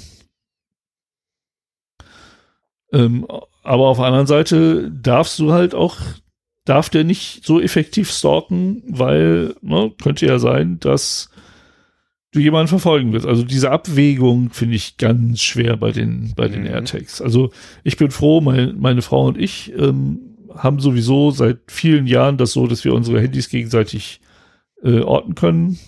Oft genutzt, was weiß ich, sie ist bei einem Konzert und ich gucke halt, ob sie schon auf dem Weg zurück ist. Aber das ist halt eine Vertrauenssache, ne? Wenn jetzt, äh, wenn sie jetzt auf die Idee kommen würde, so, du, ich will nicht mehr, dass du das machst, dann würde ich das halt ausschalten, ohne Fragen zu stellen. Das ist einfach, ja. auch das ist eine Vertrauenssache und das kann nur freiwillig funktionieren. Weil es schon ein bisschen äh, komisch wäre, wenn, wenn von heute auf morgen irgendwie der Partner ankommt, so, so, ach du Schatz, ich möchte nicht mehr, dass du mich stalkst. Das ist kommt dann auf die Begründung an. Ich meine, gut, ich, ich weiß, warum ich nee, bei, bei. Das muss ohne Begründung laufen. Das ist, also, das. Ähm, Nein, also, wenn, wenn du, ja, ich gebe dir natürlich recht, ja, natürlich, das ist eine Vertrauensfrage, kein Ding. Na, aber gehen wir jetzt mal davon aus, dass du, ähm, oder dass eine Person berechtigte Zweifel hat. Also aus irgendwelchen Gründen, äh, was ich, man hat sich seit Wochen in den Haaren wegen Kleinigkeiten oder äh, ach keine Ahnung, die die die man hat halt den das Auto liegt im äh, nein, das Auto liegt im Telefon, das Telefon liegt im Auto, das Auto steht vor der Tür und äh, die Frau ist allerdings ganz woanders oder der Partner besser gesagt, muss dann nicht immer die Frauen die Bösen sein, um Himmels Willen. Na, also letztendlich man hat berechtigte Zweifel irgendwann. Und deswegen guckt man halt so oft auf die Karte drauf und irgendwann kommt dann halt genau in diesen Zeitraum auch noch der Partner und sagt so, äh, du, Schatz, hör auf damit, ich will nicht mehr, dass du es machst. Naja gut, aber dann ist sowieso schon das Kind in Brunnen gefallen. Ja, in der Regel schon. Und dann wie ist gesagt, das nur noch ein Symptom. Dann, dann gibt es aber also, immer noch die, die Begründung äh, Datenschutz, also zum Beispiel äh, irgendwann einmal, ich hat mich meine Frau mal gefragt gehabt, äh, ob wir uns nicht gegenseitig auf Google Maps, also hier, weil wir ja Android-Telefone haben, nicht gegenseitig den Standort freigeben wollen und ich gesagt habe, nein, machen wir nicht. Und sie auch fragte, ja, warum denn nicht? Mal so ganz einfach, Datenschutz. Ich habe an meinem Telefon GPS gar nicht an. Das ist so nach dem Motto, äh, dass deine Frau da die Position sieht, wäre dir gar nicht so unangenehm, aber dass Google sie sieht, ja, nicht. Genau. Ich will, ich will halt nicht, ja, dass ja. Google weiß, wo ich mich alles rumtreibe. Ich meine, gut, in Zeit, mittlerweile ist Pandemie. Ich meine, so schlimm ist es auch nicht mehr, weil ähm, Google weiß eh mittlerweile, ich bin bei, bei Kaufland um die Ecke und ich bin zu Hause. So, und ansonsten ja. habe ich eine fest, habe ich drei feste Routen, die ich mit dem Mund laufe. Das war's. Yay. Ähm, kleine Varianten, weil ich ab und zu mal halt rechts abbiege oder links nochmal zusätzlich abbiege mit dem Hund und das war's halt. Also mehr mache ich nicht. Ähm, also das, die Sache ist die, man kann auf seinem Telefon das ja auch abschalten, dass man das teilt. Also man muss ja gar nicht sagen, hier, ich will das nicht mehr. Ich habe zum Beispiel auch bei Gelegenheiten, wo ich nicht wollte, dass meine Frau weiß, wo ich bin, zum Beispiel, wenn ich ihr Geschenke gekauft habe, damals, als man noch dafür in Läden gegangen ist, äh, habe ich das halt bewusst abgestellt, weil ich eben nicht wollte. Und dann muss halt auch, also es erfordert Vertrauen, dass man sich gegenseitig den, ja. den Standort freigibt, aber es erfordert auch Vertrauen, wenn eine Seite aus welchen Gründen auch immer das eben nicht machen möchte. Und also ich würde auch äh, wahrscheinlich, wenn ich sehe, dass sie mir das nicht mehr freigibt, würde ich nicht nachfragen wollen, weil es äh, mich nichts angeht. Also selbst in einer Partnerschaft ist das halt, ist das eine freiwillige Überwachungsmaßnahme, die man jederzeit beenden können muss aus Gründen, ja. die auch vielleicht nur für einen selber plausibel klingen. Und nur so funktioniert das, finde ich. Ich meine, ganz ehrlich, wenn meine Frau zu mir ankommt und sagt so, hier, Schatz, äh, heute Abend bin ich nicht da, ich verrate dir auch nicht, wo ich hingehe, sage ich, ist okay. Tschüss. Das ist, ist überhaupt kein Thema. Da, da frage ich nicht nach oder sonstiges, um Himmels Willen, dafür ist Vertrauen da. Wenn ich dieses Vertrauen nicht habe zu meinem Partner, dann läuft da irgendwas schief. Ja. Aber ich glaube, in vielen Ehen ist dieses Vertrauen auch nicht da. Aber das, gut, das ist, das geht jetzt äh, vom Thema unseres Podcasts. Ich wollte gerade sagen, da kommen wir dann in, in Lebensberatung. Ich glaube, das wollen wir nicht machen oder Beziehungsberatung. Ähm, genau. Nein. So, also entweder scrolle ich jetzt nach unten oder du erzählst mir, worum es heute im Thema geht. Was hältst du denn davon? Okay, pass auf. Weißt was? Dann folgendes. Du scrollst einfach nicht nach unten und ich erzähle dir, worum es geht. Ja. Also wichtig ist, also du kannst gerne die, die Bullet Points darfst du sehen, aber alles, was so drunter ist, darfst du dir nicht angucken, weil Nee, dann gucke ich mir gar nichts an.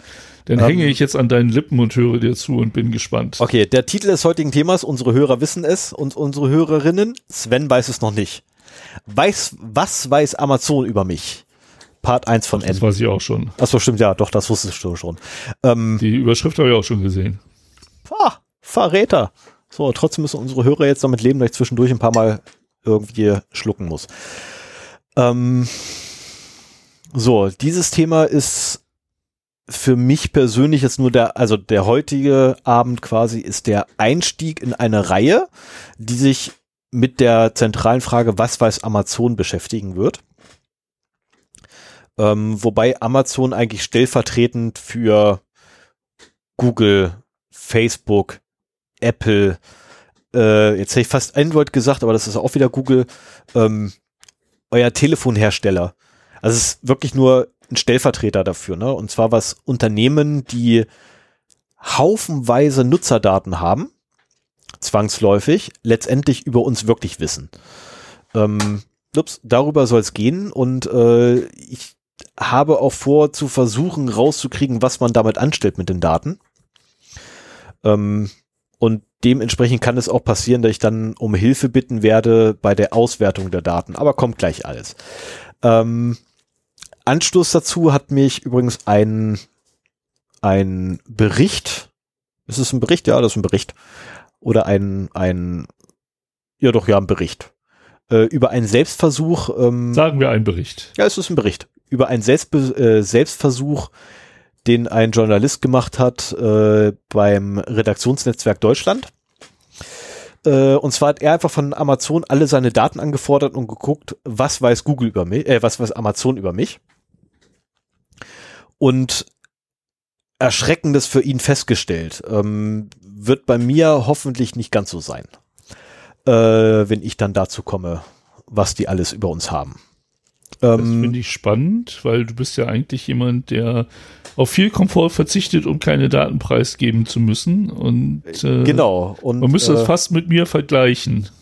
So, und was man, was man jedenfalls aus dem Artikel rausziehen kann, ist äh, so rudimentär schon mal was, was ungefähr Amazon über uns weiß. Das sind so Punkte wie das Erstellungsdatum des Kontos, the ähm, Suchanfragen, ja natürlich, Bestellungen und was sie gekostet haben? Nee, ehrlich.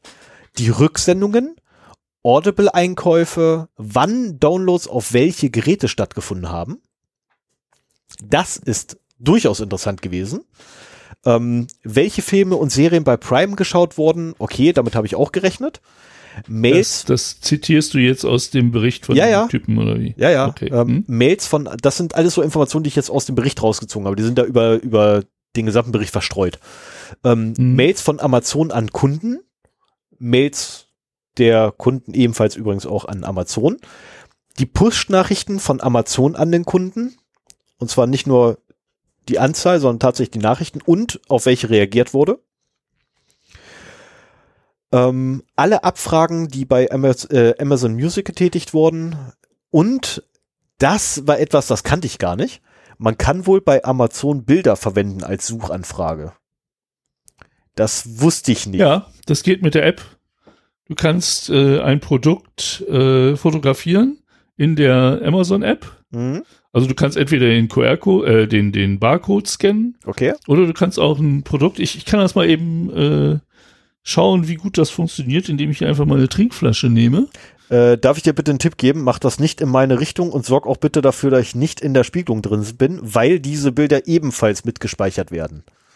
Ja. Dauerhaft. Danke. Ähm, dann übrigens äh, wird auch gespeichert oder speichert Amazon alle Länder, aus denen die Zugriffe stattgefunden haben, äh, sowie Marken und Firmen, für die man interessant sein könnte. Also sprich, für welche Marke und für welche Firmen wäre ich denn interessant als Werbeziel? Ähm, das Ganze machen sie natürlich auf Grundlage von den typischen Datenquellen. Was zum Henker? Sven, ich weiß nicht, was du da Ach. versuchst. Stell sie doch einfach auf Foto den Boden. machen, ohne hier irgendwelche Details um mich herum preiszugeben. Auf das den Boden stellen. Ja, muss ich erstmal jetzt hier Kopfhörer abnehmen, Licht anmachen und so weiter. Das lassen wir dann mal. Ja, dann lass uns. Ich habe ja nur meine, ähm, meine äh, Videokonferenzbeleuchtung an und das restliche Zimmer ist im Dunkeln. Ach so, ja, okay. Nee, aber jedenfalls, ich weiß, okay, so funktioniert das mit der App, weil ich kannte die Funktion gar nicht. Ähm, und von daher finde ich das sehr interessant, dass halt diese Bilder ebenfalls ewig gespeichert werden. Äh, und das Ganze speist sich natürlich aus den üblichen drei ähm, Datenquellen wie bei jeder Datenkrage, nämlich aus der freiwilligen Preisgabe durch den Nutzer selber, durch Cookies und sonstige Webtools, die noch verwendet werden, sowie natürlich durch Informationen von Partnern, die eingekauft werden. So, und jetzt ist der spannende Teil. Ich meine, das sind, das sind so Sachen, die hat halt Amazon. Jetzt die Frage, löscht Amazon auch Daten Wahrscheinlich nicht. Also meine Annahme ist tatsächlich, nein, Amazon löscht keine Daten. Null. Davon gehe ich aus. Ich meine, Amazon ist einer der mit größten Anbieter von Speicherkapazität. Ne, mit seiner AWS oder mit seinen AWS. Ist ja richtiger, Amazon Web Services. Ähm, und infolgedessen ähm, gehe ich mal davon aus, dass sie genug Speicherkapazität haben, um die gesamte Menschheit zweimal abzuspeichern. Und jetzt stellt sich natürlich die Frage, was macht man jetzt weiter? Ich meine, jetzt weiß ich zumindest, welche Daten haben Sie oder welche Kategorien von Daten haben Sie. Ich weiß aber nicht genau, welche Daten Sie wirklich haben. Und der Artikel gibt auch nicht her, welche Daten Sie wirklich haben, weil logischerweise diese Person nicht intimste Details rausrücken möchte. Weshalb sie also übrigens noch ergänzen. Hm? Äh, ich bin jetzt hier nur auf meiner Profilseite bei Amazon. Äh, Twitch gehört mittlerweile auch anscheinend zu Amazon. Auf jeden Fall sind die Twitch-Einstellungen da drin. Ja, Twitch gehört auch mit dazu. Ich gehe davon aus, bei meinem Account wird es auch auftauchen. Und äh, Login mit Amazon, also die haben auch so eine O-Aus-Geschichte.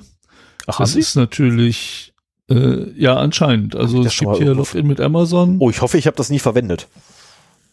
Ich kann mir nicht vorstellen, dass du das jemals verwendet hast, aber oh, ha, Es gab eine Zeit, da ich war ich mich dumm. anscheinend einmal bei Waipu damit angemeldet. Wahrscheinlich, weil die irgendwie so ein Partnerprogramm hatten oder so.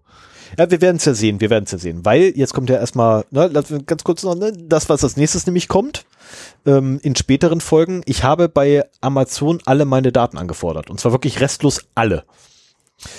Ähm, ich gehe davon aus, ich werde nicht wirklich alle bekommen, weshalb ich nochmal nachfragen werde, sobald der erste Schwung da ist. Bis heute ist noch nichts gekommen, außer, ja, wir bearbeiten das. Kann bis zu vier Wochen dauern, abhängig von der Datenmenge. Wo ich sage, ist okay. Ähm, sobald die da sind, die Daten, werde ich mich draufstürzen und versuchen rauszukriegen, was Amazon wirklich hat. Und, das habe ich Sven auch schon angedroht, ich werde Sven ähm, nutzen und vor allem auch seine, seine analytischen Fähigkeiten nutzen, ähm, gerade auch große Datenmengen zu strukturieren, äh, weil das eine grandiose Fähigkeit von Sven, ähm, um quasi der Daten Herr zu Ich werden. wünschte, dem wäre so. Ja, doch, Also- bisher immer. Wann immer wir Ja, aber- riesen, riesen Datasets hatten, du warst derjenige, der die Methode letztendlich oder dem die Methode eingefallen ist, wie wir den Mist irgendwie gerade kriegen können, um ihn verwenden zu können. Also bitte. Ich, ich hätte so gerne so ein Das- Elastic-Stack, Das, mit dem nein. ich das machen kann. Nein. Aber damit kenne ich mich leider Nein. aus. Ja klar, damit du Doch, da. den, Genau, stellen wir dann ins Internet, Genau. Stefan. Das ist eine tolle Idee. Ich wusste es, nein. ähm, nein, also jedenfalls, wir werden uns auf, mei auf meine Daten stürzen äh, und zwangsläufig werden dann auch Peinlichkeiten hervortreten. Zwangsläufig. Die Ähm, wir hier äh, in aller Länge breit treten. ich wollte gerade sagen, die Sven wahrscheinlich in aller Länge breit treten wird. Und das mit Länge ist bei einer Sache echt gut. ähm, grundsätzlich für alle Peinlichkeiten, ich- die da sind. Äh, Ich hab kenne deine, ich kenne mittlerweile deine Zusatznamen, äh, mehr kann da nicht mehr kommen. Ja, ich kenne auch deinen. Passt Ich weiß, deswegen sage ich deine auch nicht. Mm. Nee, aber jedenfalls, ähm, also ist tatsächlich, wir, ich werde zwangsläufig äh, in dem Zuge dann wahrscheinlich sehr viele Details preisgeben müssen. Ich habe mich seelisch bereits darauf vorbereitet. Äh, nee, mache ich auch gerne. Also ganz ehrlich, das mache ich auch gerne in dem Punkt. Ähm, Du hast ja nichts zu verbergen, ne? nee, gar nicht Meine unter, Haustiere. nicht unter dem unter dem Punkt so, ich habe da nichts zu verbergen, sondern eher unter dem Gesichtspunkt, äh, so schlimm ist es für an, also für andere muss es ja noch schlimmer sein. Na, weil ich weiß, was bei mir kommt. Also ich ich weiß halt, was bei mir kommen wird, sagen wir so. Und äh, das wird halt amüsant. Also man kann da wirklich gut lachen dann bei mir. Und es gibt Leute, da wird das nicht mehr amüsant. Also da wird das wirklich dann zum Heulen werden. Na, wenn diese Daten irgendwann einmal aus Versehen an die Öffentlichkeit geraten würden. Na, da wird das dann auf einmal wirklich zum Heulen. Und ähm, da bin ich ja wirklich noch harmlos gegen. Also sehr, sehr harmlos. Bei mir ist es wirklich, du, Also du kannst das- ja drüber kichern. Über das, Das, ist auch kommt. eine Sache, die recht beruhigend ist. Ich habe das Gefühl, sowohl Google als auch Amazon beherrschen ihre Security. Also Facebook definitiv nicht, das ist genug äh, rausgeleakt. Das zum einen und zum anderen Facebook waren das nicht die, die sich aus dem eigenen Gebäude ausgeschlossen haben? Mit einem Update? da war doch was. Was machen die noch gleich beruflich? oh, verdammt, Ja, ich hab's ja. doch gemacht. Nee, aber Mhm. also äh, natürlich, du, du hörst halt oftmals was von äh, äh, Sachen, die auf AWS gefunden werden, weil sie halt falsch Konfiguriert nee, S3 Buckets und so weiter, die halt äh, öffentlich verfügbar sind und so. Aber also, dass jetzt irgendwie Amazon Kundendaten geleakt wären oder Google personenbezogene Daten verloren hätte oder sowas, da hörst du nicht von Relativ selten. bei der Vielzahl von Leaks, die wir bisher gesehen haben, ist das schon ein Qualitätsmerkmal, muss ich schon sagen. Also die wissen unwahrscheinlich viel über uns. Insofern wäre es auch sehr fatal, wenn dieses Wissen öffentlich würde. Aber sie scheinen es auch gut beschützen zu können. Ich, ich frage mich, wie lange das dauert. Das heißt ja immer so, von wegen, es ist nur eine Frage, wann man aufgemacht wird und nicht ob. Mhm. Ähm, aber äh, und, und Apple auch, ist mein Eindruck so, Amazon, Google und Apple ähm, haben es drauf, was so die Sicherheit angeht. Ja. Also Apple mit den, mit den ganzen Jailbreaks in iOS, die auch immer schwieriger werden, aber in der Anfangszeit vielleicht noch nicht ganz so. Ähm, aber ähm, Amazon ist da schon ganz weit vorne. Richtig. Und äh, wenn alle Stricke reißen und mir Sven nicht helfen kann, dann werde ich halt ein paar Hörer anschreiben, von denen ich weiß, äh, dass sie oder nein, wo ich vermute, dass sie Fähigkeiten haben, die mir dann helfen werden, die Daten zu strukturieren und auswert, auswertbar zu machen, weil ich gehe mal davon aus, ähm, wenn ich die Daten bekomme von Amazon, also die DSGVO schreibt, ich habe da eine DSGVO-Anfrage gemacht. Und ähm, die DSGVO schreibt auf, dass A, die Daten in einem übertragbaren Format, aber auch einfach lesbar sein müssen. Ja, maschinenlesbar oder lesbar? Das wurde nicht so richtig definiert. Ich muss jetzt in die Entscheidung. 2800 PDF-Seiten sind lesbar. Ja, ja, das wäre auch völlig in Ordnung. Also ich gehe allerdings davon aus, dass da haufenweise Excel-Tapeten und CSVs rauskommen. Also wahrscheinlich eher CSV-Dateien. Das wäre viel zu schön, um wahr zu sein. Das glaube ich ja, nicht. Ich, also ich vermute CSV-Dateien, weil tatsächlich CSV wäre das Format der Wahl bei sowas. Na, weil ich, die meisten Informationen sind in den Datenbanken. Was ist einfacher, als die Datenbank rauszuspucken? Na, das ist so, ähm, ja, wir, wir, wie haben wir es damals gesagt gehabt, äh, da hat sich ein, ein Mensch äh, bei unserem Unternehmen beschwert gehabt darüber, dass er ja die Anstellung nicht erhalten hat, die er gerne gehabt hätte. Und hat sich dann gedacht, so, okay, dann gibt's jetzt den absoluten Knieschuss. Äh, ich stelle jetzt zwei Anfragen nach DSGVO. Nämlich die erste, welche Daten habt ihr über mich? Und die zweite, löscht alle meine Daten. So, und jetzt begab es sich, dass erstmal alle komplett durchgedreht sind und der äh, derzeitige Datenschutzbeauftragte ähm, gekommen ist und gesagt hat, hier, passt auf, Jungs, folgende Herausforderung, wie würdet ihr das Problem lösen? Und irgend so ein schlauer Hampelmann aus der Ecke äh, mit langen Haaren, es fehlte eigentlich, ich glaube wirklich, es fehlte nur noch die Kette um die, um die Hüfte rum zu dem Zeitpunkt, ähm, sagte so, meine Fresse, ey, Datenbankauszug, schmeiß hin. Mach einen Dump in der Datenbank und schick hin. Ja, aber wie willst du die Löschung nachweisen? Mach einen Dump aus der Datenbank, schick hin dann ist das Ding leer. Ja, gesagt, getan. Und tatsächlich, es wurde Knöpfchen gedrückt. Und äh, die gute Person hat dann äh, tatsächlich beide Anfragen ähm, beantwortet bekommen. Unglücklicherweise ist die E-Mail mit der Löschung der Daten, also zur, zur Bestätigung der Löschung der Daten, vor der E-Mail angekommen bezüglich der Auskunft, welche Daten haben wir denn? Jetzt ist diese Person also davon ausgegangen, wir haben ihm geschickt, diese Daten haben wir. Also wir haben alle deine Daten gelöscht. Ach übrigens, diese haben wir noch. mhm. So, weshalb er also wieder auf die Barrikaden gegangen ist. Und das wurde dann ein riesengroßes Tara. Äh, mit Geschäftsführung wurde involviert äh, oder beide Geschäftsführer zum Zeitpunkt wurden involviert und haben sich da auch noch mit drum gemischt. Und das war ein riesengroßes Chaos und wo Babu, das war die Hölle auf Erden für einen Datenschutzbeauftragten. Zum Glück war ich es nicht. Ähm, und alles nur wegen einem Menschen, der Timestamps nicht richtig gelesen hat in den E-Mails, weil in den E-Mails selber stand es halt korrekt drin. Sie wurden nur genau in unterschiedlicher Reihenfolge entgegengenommen vom Server. Und äh, das ganze Ding hat irgendwie, ich glaube, eine Woche lang Wellen geschlagen. Aber auch sowas ist halt möglich. Und da hat sich dann damals rauskristallisiert, okay, wenn wir solche Sachen haben, solche Anfragen, eine CSV-Datei, das Beste, was wir machen können. Du kriegst es selbst mit einem Excel geöffnet. Du kriegst es mit äh, LibreOffice, äh, Calc, ja, Calc, geöffnet. Du kannst es weiterverarbeiten, und zwar genauso wie die Datei da gerade liegt. Du brauchst ja keinen extra Parser dafür bauen.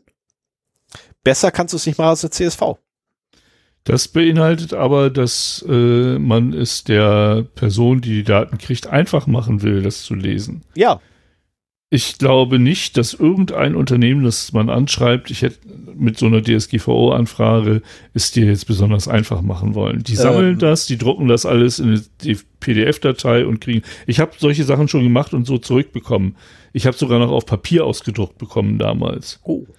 Und äh, das, das kannst du völlig vergessen. Also, ich tippe, ich tippe tatsächlich auf eine CSV. Na, wir werden es ja sehen. Ne, wir werden es sehen, also um Himmels Willen, wir werden es sehen, aber ich tippe tatsächlich auf CSV-Dateien.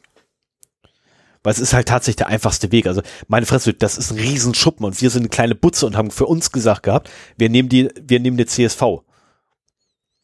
Ne, als, als Ausgabeformat. So, ähm, das sagen wir als, wie sagt man das ja, äh, kleines mittelständisches Unternehmen oder so ähnlich. Ne, also hier KMU. Ja, und da wirst du halt auch aus verschiedensten Abteilungen werden da irgendwie Daten abgezogen. Ein paar Sachen sind dann PDF, ein paar Sachen sind CD, äh, CSV. Dann kriegst du vielleicht nochmal eine Excel-Datei zugeschickt oder ein es SQL-Dump oder Es so. gibt durchaus Informationen, die liegen nur als PDF vor. Beispielsweise, wenn eine Bewerbung reinkommt, das Bewerbungsschreiben. So, das liegt bei uns halt nur als PDF vor. Ne, keine Frage, weil das wird halt einmal, äh, kommt im Original an, wird eingescannt, dann wird das Original in den Schrank gepackt und nur noch das PDF weiter bearbeitet. So, da liegt ein PDF. Ja, okay, dann kriegst du ein PDF. Zwangsläufig, weil wir halt nur das PDF haben. Wir haben es nicht anders. So, wenn es um Datenbank-Einträge geht, wann wurde was gekauft? Ähm, wie viel hat das damals gekostet? Auf welche E-Mails habe ich geschickt? Auf welche E-Mails hat er reagiert? Das sind Sachen in der Datenbank. Da kriegt eine CS, da erwarte ich eigentlich eine CSV. Ja, aber da musst du auch erstmal rankommen, weil das sind irgendwelche Produkte, äh, die da, unter Umständen kriegst du da Screenshots von deinen Auszügen. Also da, na, schauen wir mal, wie, wie das. Oh, das habe ich auch schon wird. gesehen. Lehrer, Lehrerordner äh, vorher, nachher und dann wurden zwei Screenshots, zwei Screen, zwei, jetzt habe ich es richtig um, zwei Screenshot, äh, Screenshots übermittelt, ähm, vorher, nachher. Also hier, das ist ihr Ordner bei uns vorher, das ist ihr Ordner, nachdem wir gelöscht haben. Ähm, fand ich damals suboptimal und habe auch gesagt gehabt, äh, ich an deiner Stelle würde nochmal nachfragen, welche Daten sie über dich wirklich haben, ähm, inklusive im Papierkorb. Einfach nur um sicherzustellen, dass sie das wegwerfen. Ja. Ähm, das Problem ist ja auch, du musst ja die Daten, wenn du sie löschen lässt, auch aus den Backups entfernen und da wird's dann übel. Ja, das macht's dann deutlich komplizierter, das ist Ja. richtig. Ja, das, deswegen ist E-Mail auch immer so die schlechteste Wahl, um irgendwie äh, personenbezogene Daten ähm, zu der Firma zur Prüfung zu geben. Weil diese E-Mails in der Regel mit in einem Backup landen und dann, wenn denn dann irgendwann der Mitarbeiter ausscheiden sollte oder ähm, das Geschäftsverhältnis endet oder oder oder diese Daten ja irgendwie entfernt werden müssen, auch aus den Backups. Und das ist gar nicht so einfach. Vor allen Dingen, wenn du eine Archivierung hast. Also Backup ist ja noch so eine Sache, wenn du jetzt meinetwegen definierst, dein Backup wird vier Wochen vorgehalten. So nach dem Motto, du machst jede Woche ein Full-Backup, dazwischen machst du inkrementelle und äh, was älter ist als vier Wochen, schmeißt du weg. Dann kannst du mit gutem Gewissen sagen, so von wegen äh, eventuelle Artefakte, Sind nach vier die Wochen noch weg. in unseren Backups sind, sind dann und dann gelöscht. Ja. Also solange du Und- die offiziellen Fristen einhältst, hast du da auch keine Schmerzen bei. Das Problem ist aber, wenn du halt gleichzeitig auch Anforderungen zur Archivierung hast von Geschäftsunterlagen, Mhm. dann musst du entscheiden, welche der personenbezogenen Daten du halt noch aus gesetzlichen Gründen aufheben musst, um die eben nicht zu löschen Ja. und welche, obwohl eigentlich müsste man ja nur Daten archivieren, wo man auch verpflichtet ist, sie zu archivieren. Insofern könnte man auch vielleicht so argumentieren, was in den Archiven ist, ist das da aus dem Grund, aus Gründen, Ja, aber dann, dann, dann habe ich ja es nicht durch, gelöscht. Ja, Moment, aber dann, dann bist du verpflichtet, mir zu sagen, warum. So, was Ja, gut. bedeutet, du musst den, den Grund explizit aufführen und zwar bis runter auf die Gesetzesstelle. Also bis auf den, Ja, den Paragraphen. ich meine, wenn man, wenn man Daten archiviert aus gesetzlichen Gründen, dann sollte man in der Lage sein, diese Also- gesetzlichen Gründe zu kennen. Also ich gehe davon aus, dass wenn ein Unternehmen ordentlich arbeitet und äh, ein im Idealfall noch einen Datenschutzbeauftragten hat, der auch ordentlich arbeitet, dann sind sowieso alle Prozesse, wo personenbezogene Daten äh, verarbeitet werden, sind vollständig beschrieben worden. nennt sich dann Verfahrensverzeichnis ähm, oder Verfahrensbeschreibung. So, ähm, diese Verfahrensbeschreibungen sind zusammengefasst äh, in einem Inventar, welches dann Verfahrensverzeichnis heißt. Und zu diesen Verfahrensbeschreibungen gehört in der Regel auch ein Datenfluss, der mit drin steht. Inklusive wann, welches Datum wohin kommt, warum, wieso, weshalb es dorthin kommt und auch wie lange es dort bleibt. Ähm, und gerade dieses, warum es dorthin kommt, da sollten eigentlich auch die rechtlichen Grundlagen mit drin, äh, mit drin aufgeführt sein. Ähm, ja, auf jeden Fall ein guter Tipp, weil man sich dann Aufwand spart. Sehr viel Aufwand. Also im Nachhinein spart man sehr viel Aufwand. Währenddessen macht das unsinnig viel Aufwand, weil du ähm, teilweise hast du Sachen im, BB, äh, im BGB drin. Dann gibt es Grundlagen, äh, Rechtsgrundlagen äh, im im Gesetz äh, gegen unlauteren Wettbewerb, weshalb du Sachen aufheben musst. Dann gibt es Sachen im Steuerrecht, weshalb du es aufhalten musst. Dann gibt es den äh, oh Gott, was habe ich da noch alles gefunden gehabt? Also es gibt irrsinnig viele Gesetze in diesem Land, weshalb man irgendwelche Sachen aufheben muss. Ähm, strafrechtlich relevante Daten musste auch ewig lange aufheben. Also ist nicht schön. Macht auch keinen Spaß, gebe ich ganz offen zu. Verfahrenbeschreibungen sind die Hölle, aber sie sparen auf lange Sicht sehr, sehr viel Zeit. Mhm. So. Ja, es ist wie bei Security, ne? Also du, du musst quasi dir einmal die Mühe machen, dein System wirklich oder deine Prozesse wirklich äh, genau zu durchblicken, dass nichts ohne Grund geschieht. Äh, und dann bist du halt safe. Bei Security geht's ja auch, das ist mein Eindruck, immer mehr nur darum, überhaupt zu wissen, was passiert. Ich habe jetzt auch wieder Punkte, wo es dann heißt, so, welche Verschlüsselungsalgorithmen äh, werden zur Verschlüsselung geheimer Daten verwendet. Und wenn du dann jemanden gegenüber sitzt, der halt das System kennt, selbst der macht, zieht dann die Schultern hoch, weil das so tief da in dem System mhm. gar nicht mehr bekannt ist oder so. Und ähm, du musst halt, und das ist auch das Schöne, finde ich, an Security, wenn man sich damit beschäftigt, lernt man alles sehr global kennen. Also du bist in allen Sachen einmal drin und kriegst einen extrem guten Überblick. Und äh, einer der Gründe, warum mir das Thema auch gefällt. Ja, allein schon für die Risikobewertung musst du ja einmal alles angucken. Zwangsläufig. Ja. Also Security macht Spaß, Information Security macht noch mehr Spaß. Ich persönlich mag die Physical Security am liebsten, aber das ist eine ganz andere Thematik. Ähm, das hat halt, äh, hat halt was damit zu tun, dass ich es halt mag, physisch Sachen kaputt zu machen und nicht nur virtuell. Ähm, und infolgedessen bin ich da einfach auch gedanklich viel mehr, viel mehr drin. Ja, ich kann auch virtuell Sachen kaputt machen, aber physisch macht halt mehr Spaß. Wer mag nicht gern einen Hammer? Ähm, da bin ich leider tatsächlich so das Rohmodell eines Kerls, was das angeht. Gib mir einen Hammer, gib mir einen Schraubenzieher, ich mache jede Tür auf. Es ist so, notfalls gehe ich halt neben der Tür durch die Wand, nimm halt noch einen Meißel dazu, ein Vorschlaghammer läuft. Ähm, macht halt mehr Spaß. Aber ja, äh, du siehst tatsächlich irgendwann einfach alles einmal. Ähm, ja. Im Idealfall auch nur einmal. Aber wir sind abgeschwiffen von unserem eigentlichen Thema. Abschweifen ist übrigens, liebe Hörerinnen und Hörer, falls ihr noch nicht lange bei uns sind, es ist, es gehört bei uns zum guten Ton, ausgiebig abzuschweifen. Ähm, Sven lacht sich gerade voll ab. du darfst ruhig laut lachen. Ja, also, also so, so, ein bisschen abschweifen tue ich ja auch immer ganz gerne, aber manchmal ist auch, aber also Egal, manchmal, manchmal verlieren wir uns ja auch in dem komplett neuen ich, ich Thema. Will ich will jetzt nicht übers Abschweifen abschweifen. Das, das wird ähm, mir dann zu Meter. Verdammt. Das, das ich wollte es gerade versuchen. Nein, also letztendlich, ähm, ich, ich, wie wär's? Ich schließe mal schnell mein Thema ab. Okay? Mhm. So, schließe jetzt mal mein Thema endgültig ab. Äh, ihr solltet auf jeden Fall die nächsten Episoden, ähm, das wäre dann die 93, wenn es klappt und die 95 mindestens noch. Ja, da, ähm, da würde ich jetzt noch keine Vorhersagen machen. Das kann auch länger dauern, vor allen Dingen auch die Auswertung, die du dann ja auch noch machen musst. Ja, also ja, aber die, die sollte man auf jeden Fall einschalten oder zumindest mal kurz auf den Titel gucken, ob es da eventuell schon weitergeht.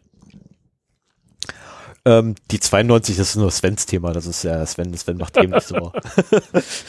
also Sven, Sven ist ja hier der, der auf der Flucht, was wurde gesagt? Mit wem wurdest du doch gleich verglichen? Mit äh, Nee, lass das. Doch, doch, doch, doch, doch, das muss sein. Das muss jetzt sein. Ich muss das suchen, wo du verglichen wurdest. Das war so, ach, das war so schön. Ich habe ich hab ein bisschen kichern müssen. Ich befürchte nur leider, das äh, ist wieder weg. Egal. Ähm, Sven wurde jedenfalls mit einem anderen Podcaster verglichen. Äh, ich habe mich auch sehr geehrt gefühlt, aber das, ich fand das äh, übertrieben und möchte nicht, dass das hier genannt wird. Ach komm. Los, mach weiter. Ja, ja, ist so gut. Ähm, nee, das, das, äh, damit bin ich auch schon durch. Ähm, und definitiv, es werden Peinlichkeiten von mir offengelegt. Äh, natürlich werden wir vorher eine Zensur durchführen müssen.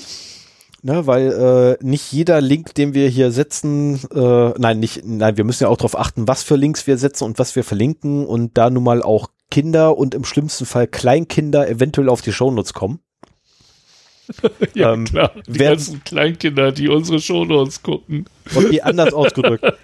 da durchaus menschliche Wesen unter 16 Jahren auf unsere Shownotes gucken können, müssen wir zwangsläufig zumindest ein paar Sachen zensieren, leider.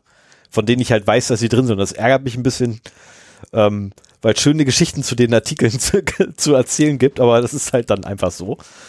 Ähm, ich bin auch überlegen gewesen, ob wir ganz zum Schluss noch über die, die Perlen meiner Bestellungen, die ich getätigt habe, äh, und Artikel, die ich mir angeguckt habe, nochmal irgendwie eine eigene Folge zu machen. Wirklich nur über die lustigsten Dinge erzählen. Ähm, wo Sven quasi die lustigsten Funde ähm, darbieten darf und ich kommentiere sie nur noch. Dürfte auch interessant werden. Sven, forderst du auch noch deine Daten an?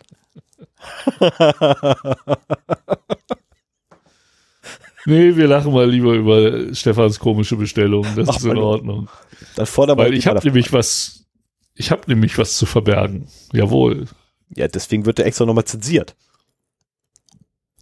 Ja, ich habe ja auch was zu verbergen, so ist nicht. Ich meine, dass ein Kind hier rumturnt und ich dementsprechend haufenweise Windeln bestellt habe, ist allgemein bekannt. ist Hattest du ein Abo? Nein, für die Windeln, nein, bin ich bescheuert. Ja.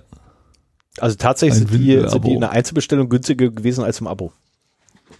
So, aber nun, äh, nein, äh, kommen wir nun aber zu etwas völlig anderem.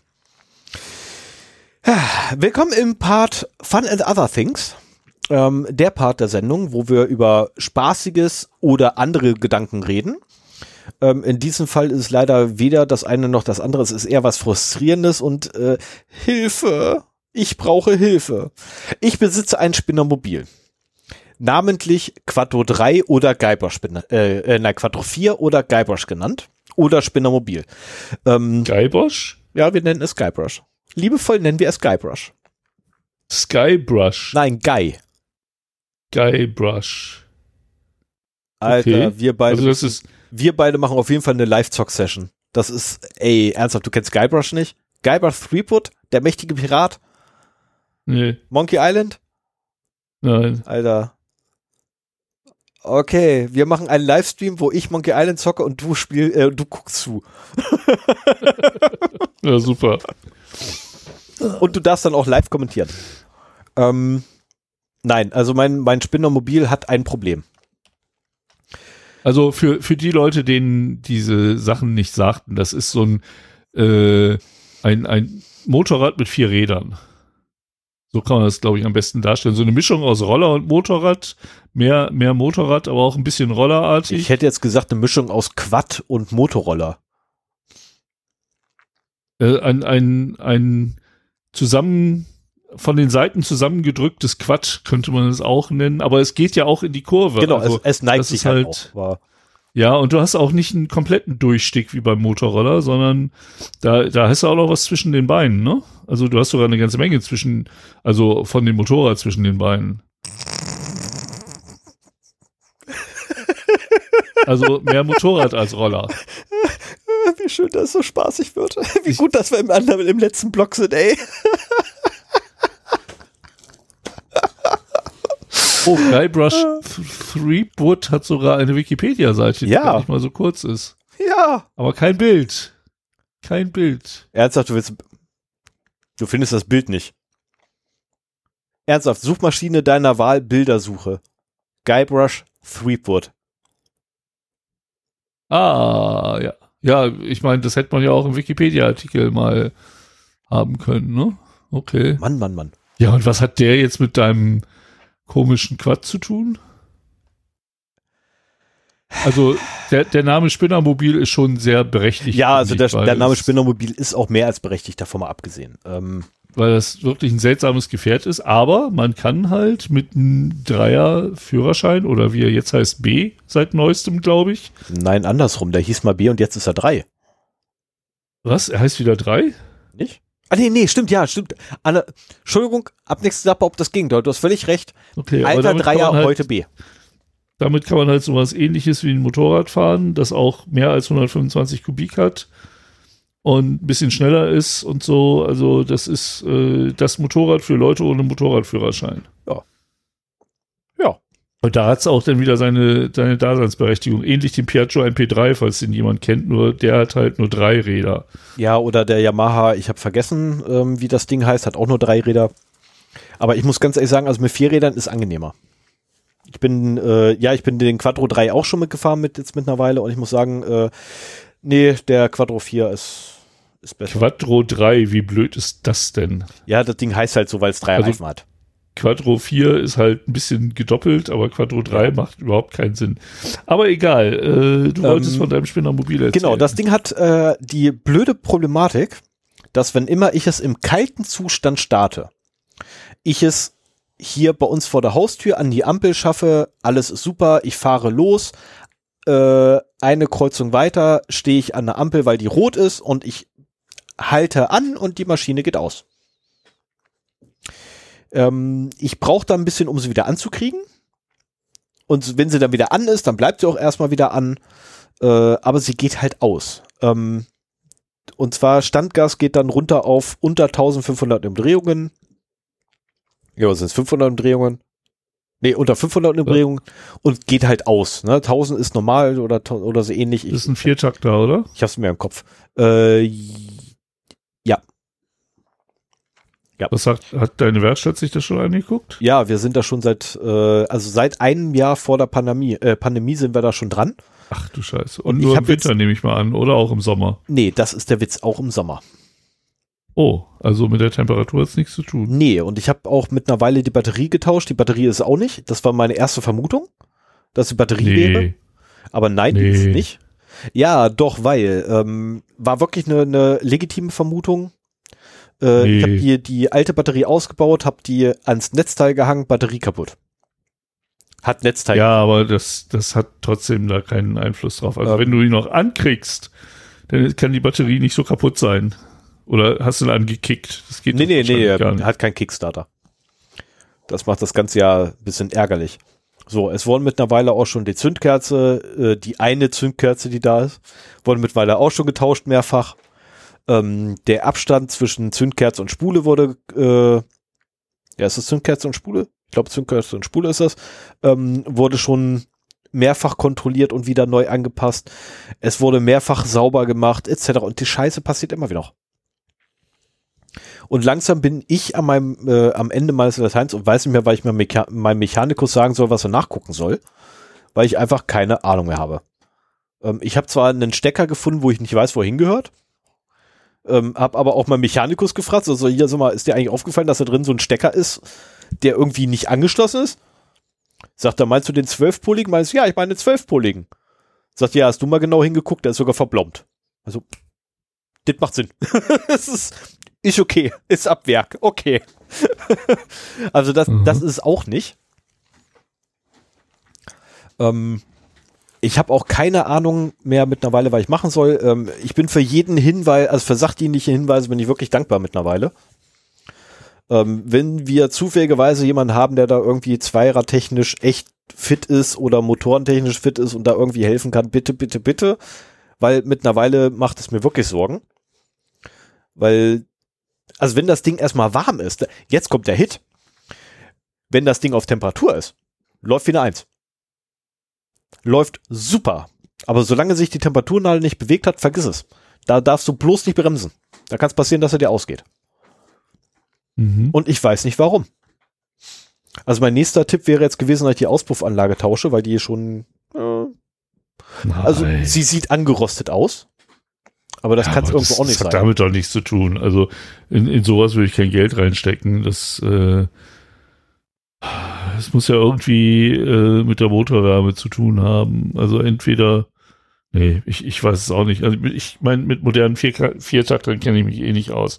Wenn, sagen wir mal so, wenn, wenn dir geholfen wird äh, und die Hörerschaft da irgendwie dir den entscheidenden Tipp geben kann, dann heule ich mal was von meiner 30 Jahre alten Vespa vor, die jetzt auch seit letztem Jahr nicht fährt. Vielleicht äh, kriegen wir die dann auch noch zu laufen, aber ich glaube, die werde ich dieses Jahr einfach äh, in die Werkstatt bringen und sagen, ja, mach heile, ich will fahren und gut ist. Ich habe die perfekte Werkstatt für dich. Das meine ich wirklich ernst. Du hast eine, eine Werkstatt an der Hand, die sich äh, mit Zwei 30 Räder. Jahre alten Zweitakter-Schaltrollern auskennt. Mhm. Weil die einen 50, einen über 50 Jahre alten Mechanikus haben. Ja. Äh, äh, also ich, ich habe, eig- eigentlich habe ich eine Werkstatt, die sich auf Vespa spezialisiert hat. Das Problem ist, dass sie aus Braunschweig weggezogen sind irgendwo anders hin und äh, ja, es damit schwerer geworden ist, denen halt so einen Teil mal vorbeizubringen, mal eben und so. Ähm, naja, aber können wir uns nachher nach der Aufnahme Genau. noch drüber unterhalten. Ich meine, ich werde hier auch mit Sicherheit jetzt ähm, nicht Wenn da, und wenn das deine Werkstatt ist, die den Fehler an deinem Teil nicht findet, dann will ich meine, meinen Roller da auch nicht hingehen. anderer Mechanikus. Es ist zwar meine Werkstatt, Okay. aber anderer Mechanikus. Äh, ja, ja. Das sind zwei verschiedene Abteilungen. Ja, die einen machen halt die mit Fliehkupplung, wie ich sie ja habe, und die anderen machen halt deine. Wobei ich habe ja keine Fliehkupplung, ich habe ja hier. Äh, ah, ich wusste mal, wie das Ding heißt mit den mit den zwei Rollen, die gegeneinander laufen. Wie heißen die denn? Mensch, Vario. Ich habe ja Variomatik. So, aber dann, ja, also sollte mir Blah, Automatik, Roller mit vier Rädern. Blah. Sollte mir also jemand helfen können. Oh, danke dir. Den, den habe ich nicht gefunden gehabt auf die Schnelle. Ähm, sollte jemand irgendwie eine Idee haben, äh, was ich ausprobieren kann, also bitte, ne, scheut euch nicht, sie uns entweder in den Kommentare zu schreiben oder an feedback at 0x0d.de zu schicken oder ähm, auch gerne per Signal, gerne per Twitter oder per Mastodon, wenn es denn unbedingt sein muss, dann muss, ne, wobei, Hey. macht auch per Mastodon, weil da muss Sven es mir halt vorlesen. Ähm, ja, also bitte äh, schickt es mir zu irgendwie, ähm, lasst es mir einfach zukommen, die Info. Ich würde mich da wirklich drüber freuen, weil ich habe wirklich mittlerweile keine Ahnung mehr. Und solltet ihr selber das machen wollen und eine, äh, eine Garage, Zufallgarage zur Verfügung haben und eine Werkstatt, wo man irgendwie das Ding hin, oder wo ich das Ding hinschaffen soll, auch kein Ding. Äh, kann man auch Wir, wir reden hier über Braunschweig. Ja, wir reden über Braunschweig. Und Umgebung.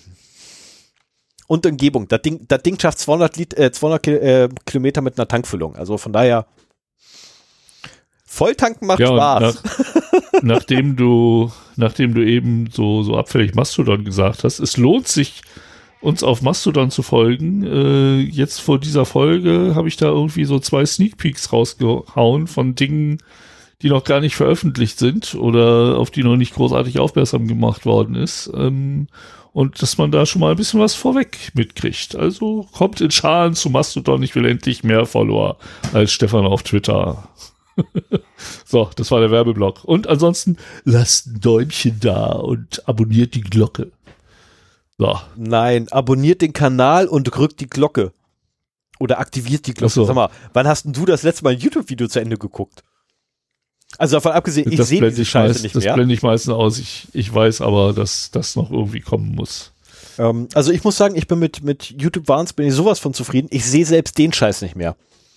Mit was bist du zufrieden? Mit YouTube Warns auf meinem Telefon bin ich super zufrieden. Ich gucke YouTube hauptsächlich nur auf meinem Telefon, weil da wird Werbung übersprungen, da wird Eigenwerbung übersprungen, da wird Fremdwerbung übersprungen, da wird sogar ähm, bei einem meiner Lieblingskanäle äh, wird tatsächlich sogar das, der eigene Merchandise, der dann immer eingeblendet, ne, wo er dann sich hinsetzt. Ach so, übrigens hier, ne, könnt ihr kaufen in dem und dem Shop. Ähm, selbst das wird übersprungen. Total geil. Jetzt erzähl mir mal, wie das technisch realisiert ist. Ich habe keine Ahnung. Ich habe keinen blassen Schimmer, wie die das machen, aber es wird tatsächlich automatisiert übersprungen.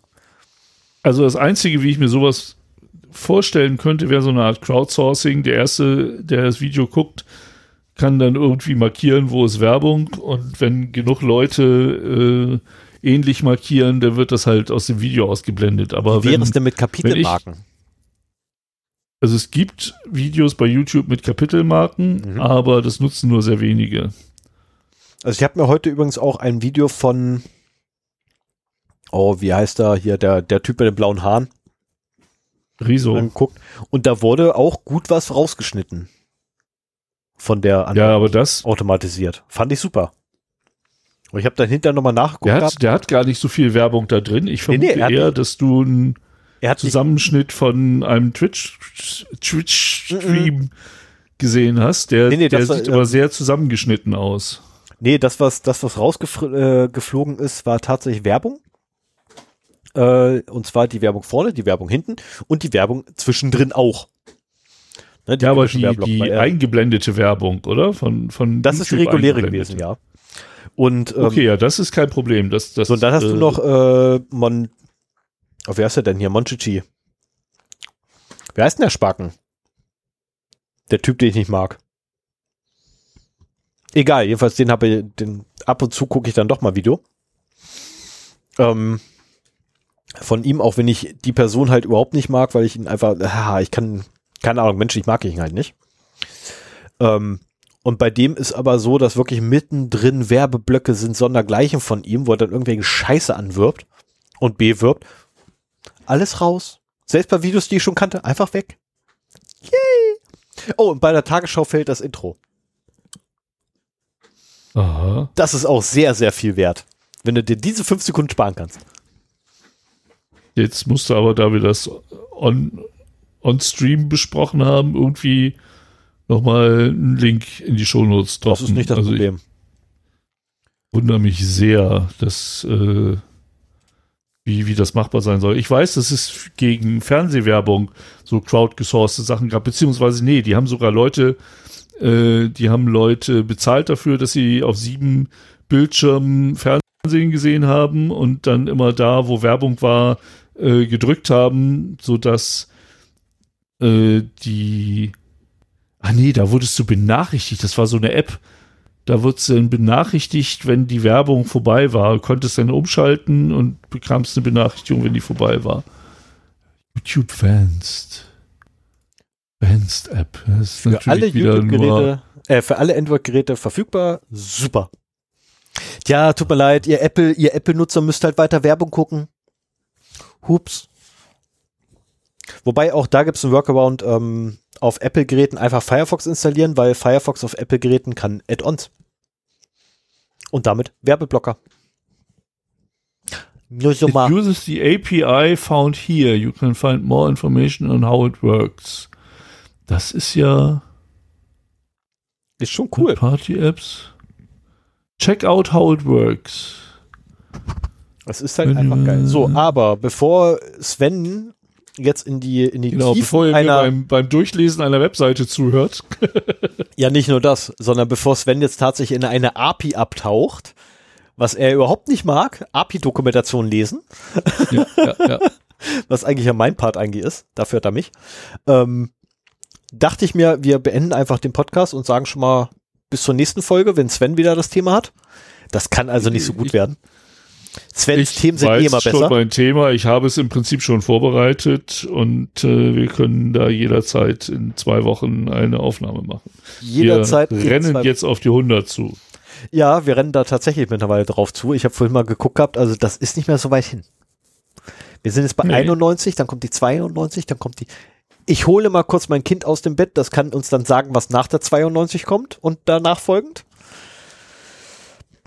Ähm, nur mal so nebenbei übrigens, das Schlimmste, wer, wer, wer, wer hier auch immer noch Babys hat, ne, die noch nicht sprechen, das Schlimme ist nicht, wenn sie anfangen zu brabbeln. Das Schli Nein, das ist nicht schlimm. Das Schlimme ist nicht, wenn sie anfangen zu reden und damit nicht mehr aufhören wollen. Nein, das ist nicht schlimm. Das Schlimme ist, wenn sie anfangen zu zählen. Und damit kriegen, wie Zählen so richtig funktioniert und wirklich die Mechanik dahinter oder die, den Algorithmus dahinter verstehen. Dann wird es schlimm. Die Kleine zählt mittlerweile bis 999, weil ich habe ihr noch nicht Oh. gesagt gehabt, dass danach die 1000 kommt. Das ist cool. Das ist beschäftigt. Ey, das ist die Hölle. Das ist die absolute Hölle, ey. Weißt du, du hast da, willst das Kind duschen und Da hast du auf einmal das Kind weiß und da zählt er eins, zwei, drei, er mit einer Lautstärke. Dann holst du sie aus der Dusche wieder raus. 52, 53. Ich so, Alter. kind.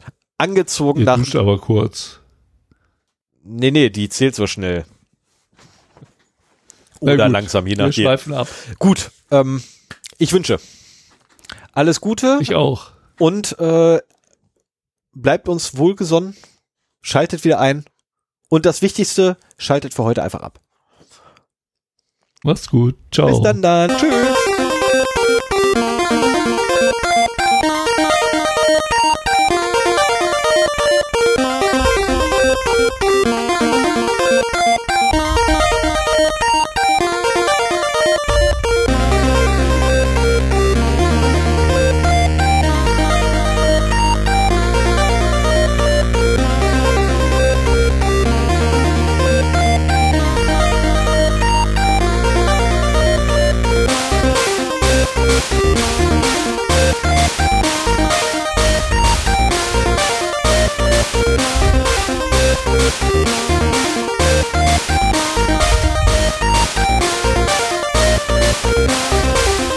Jetzt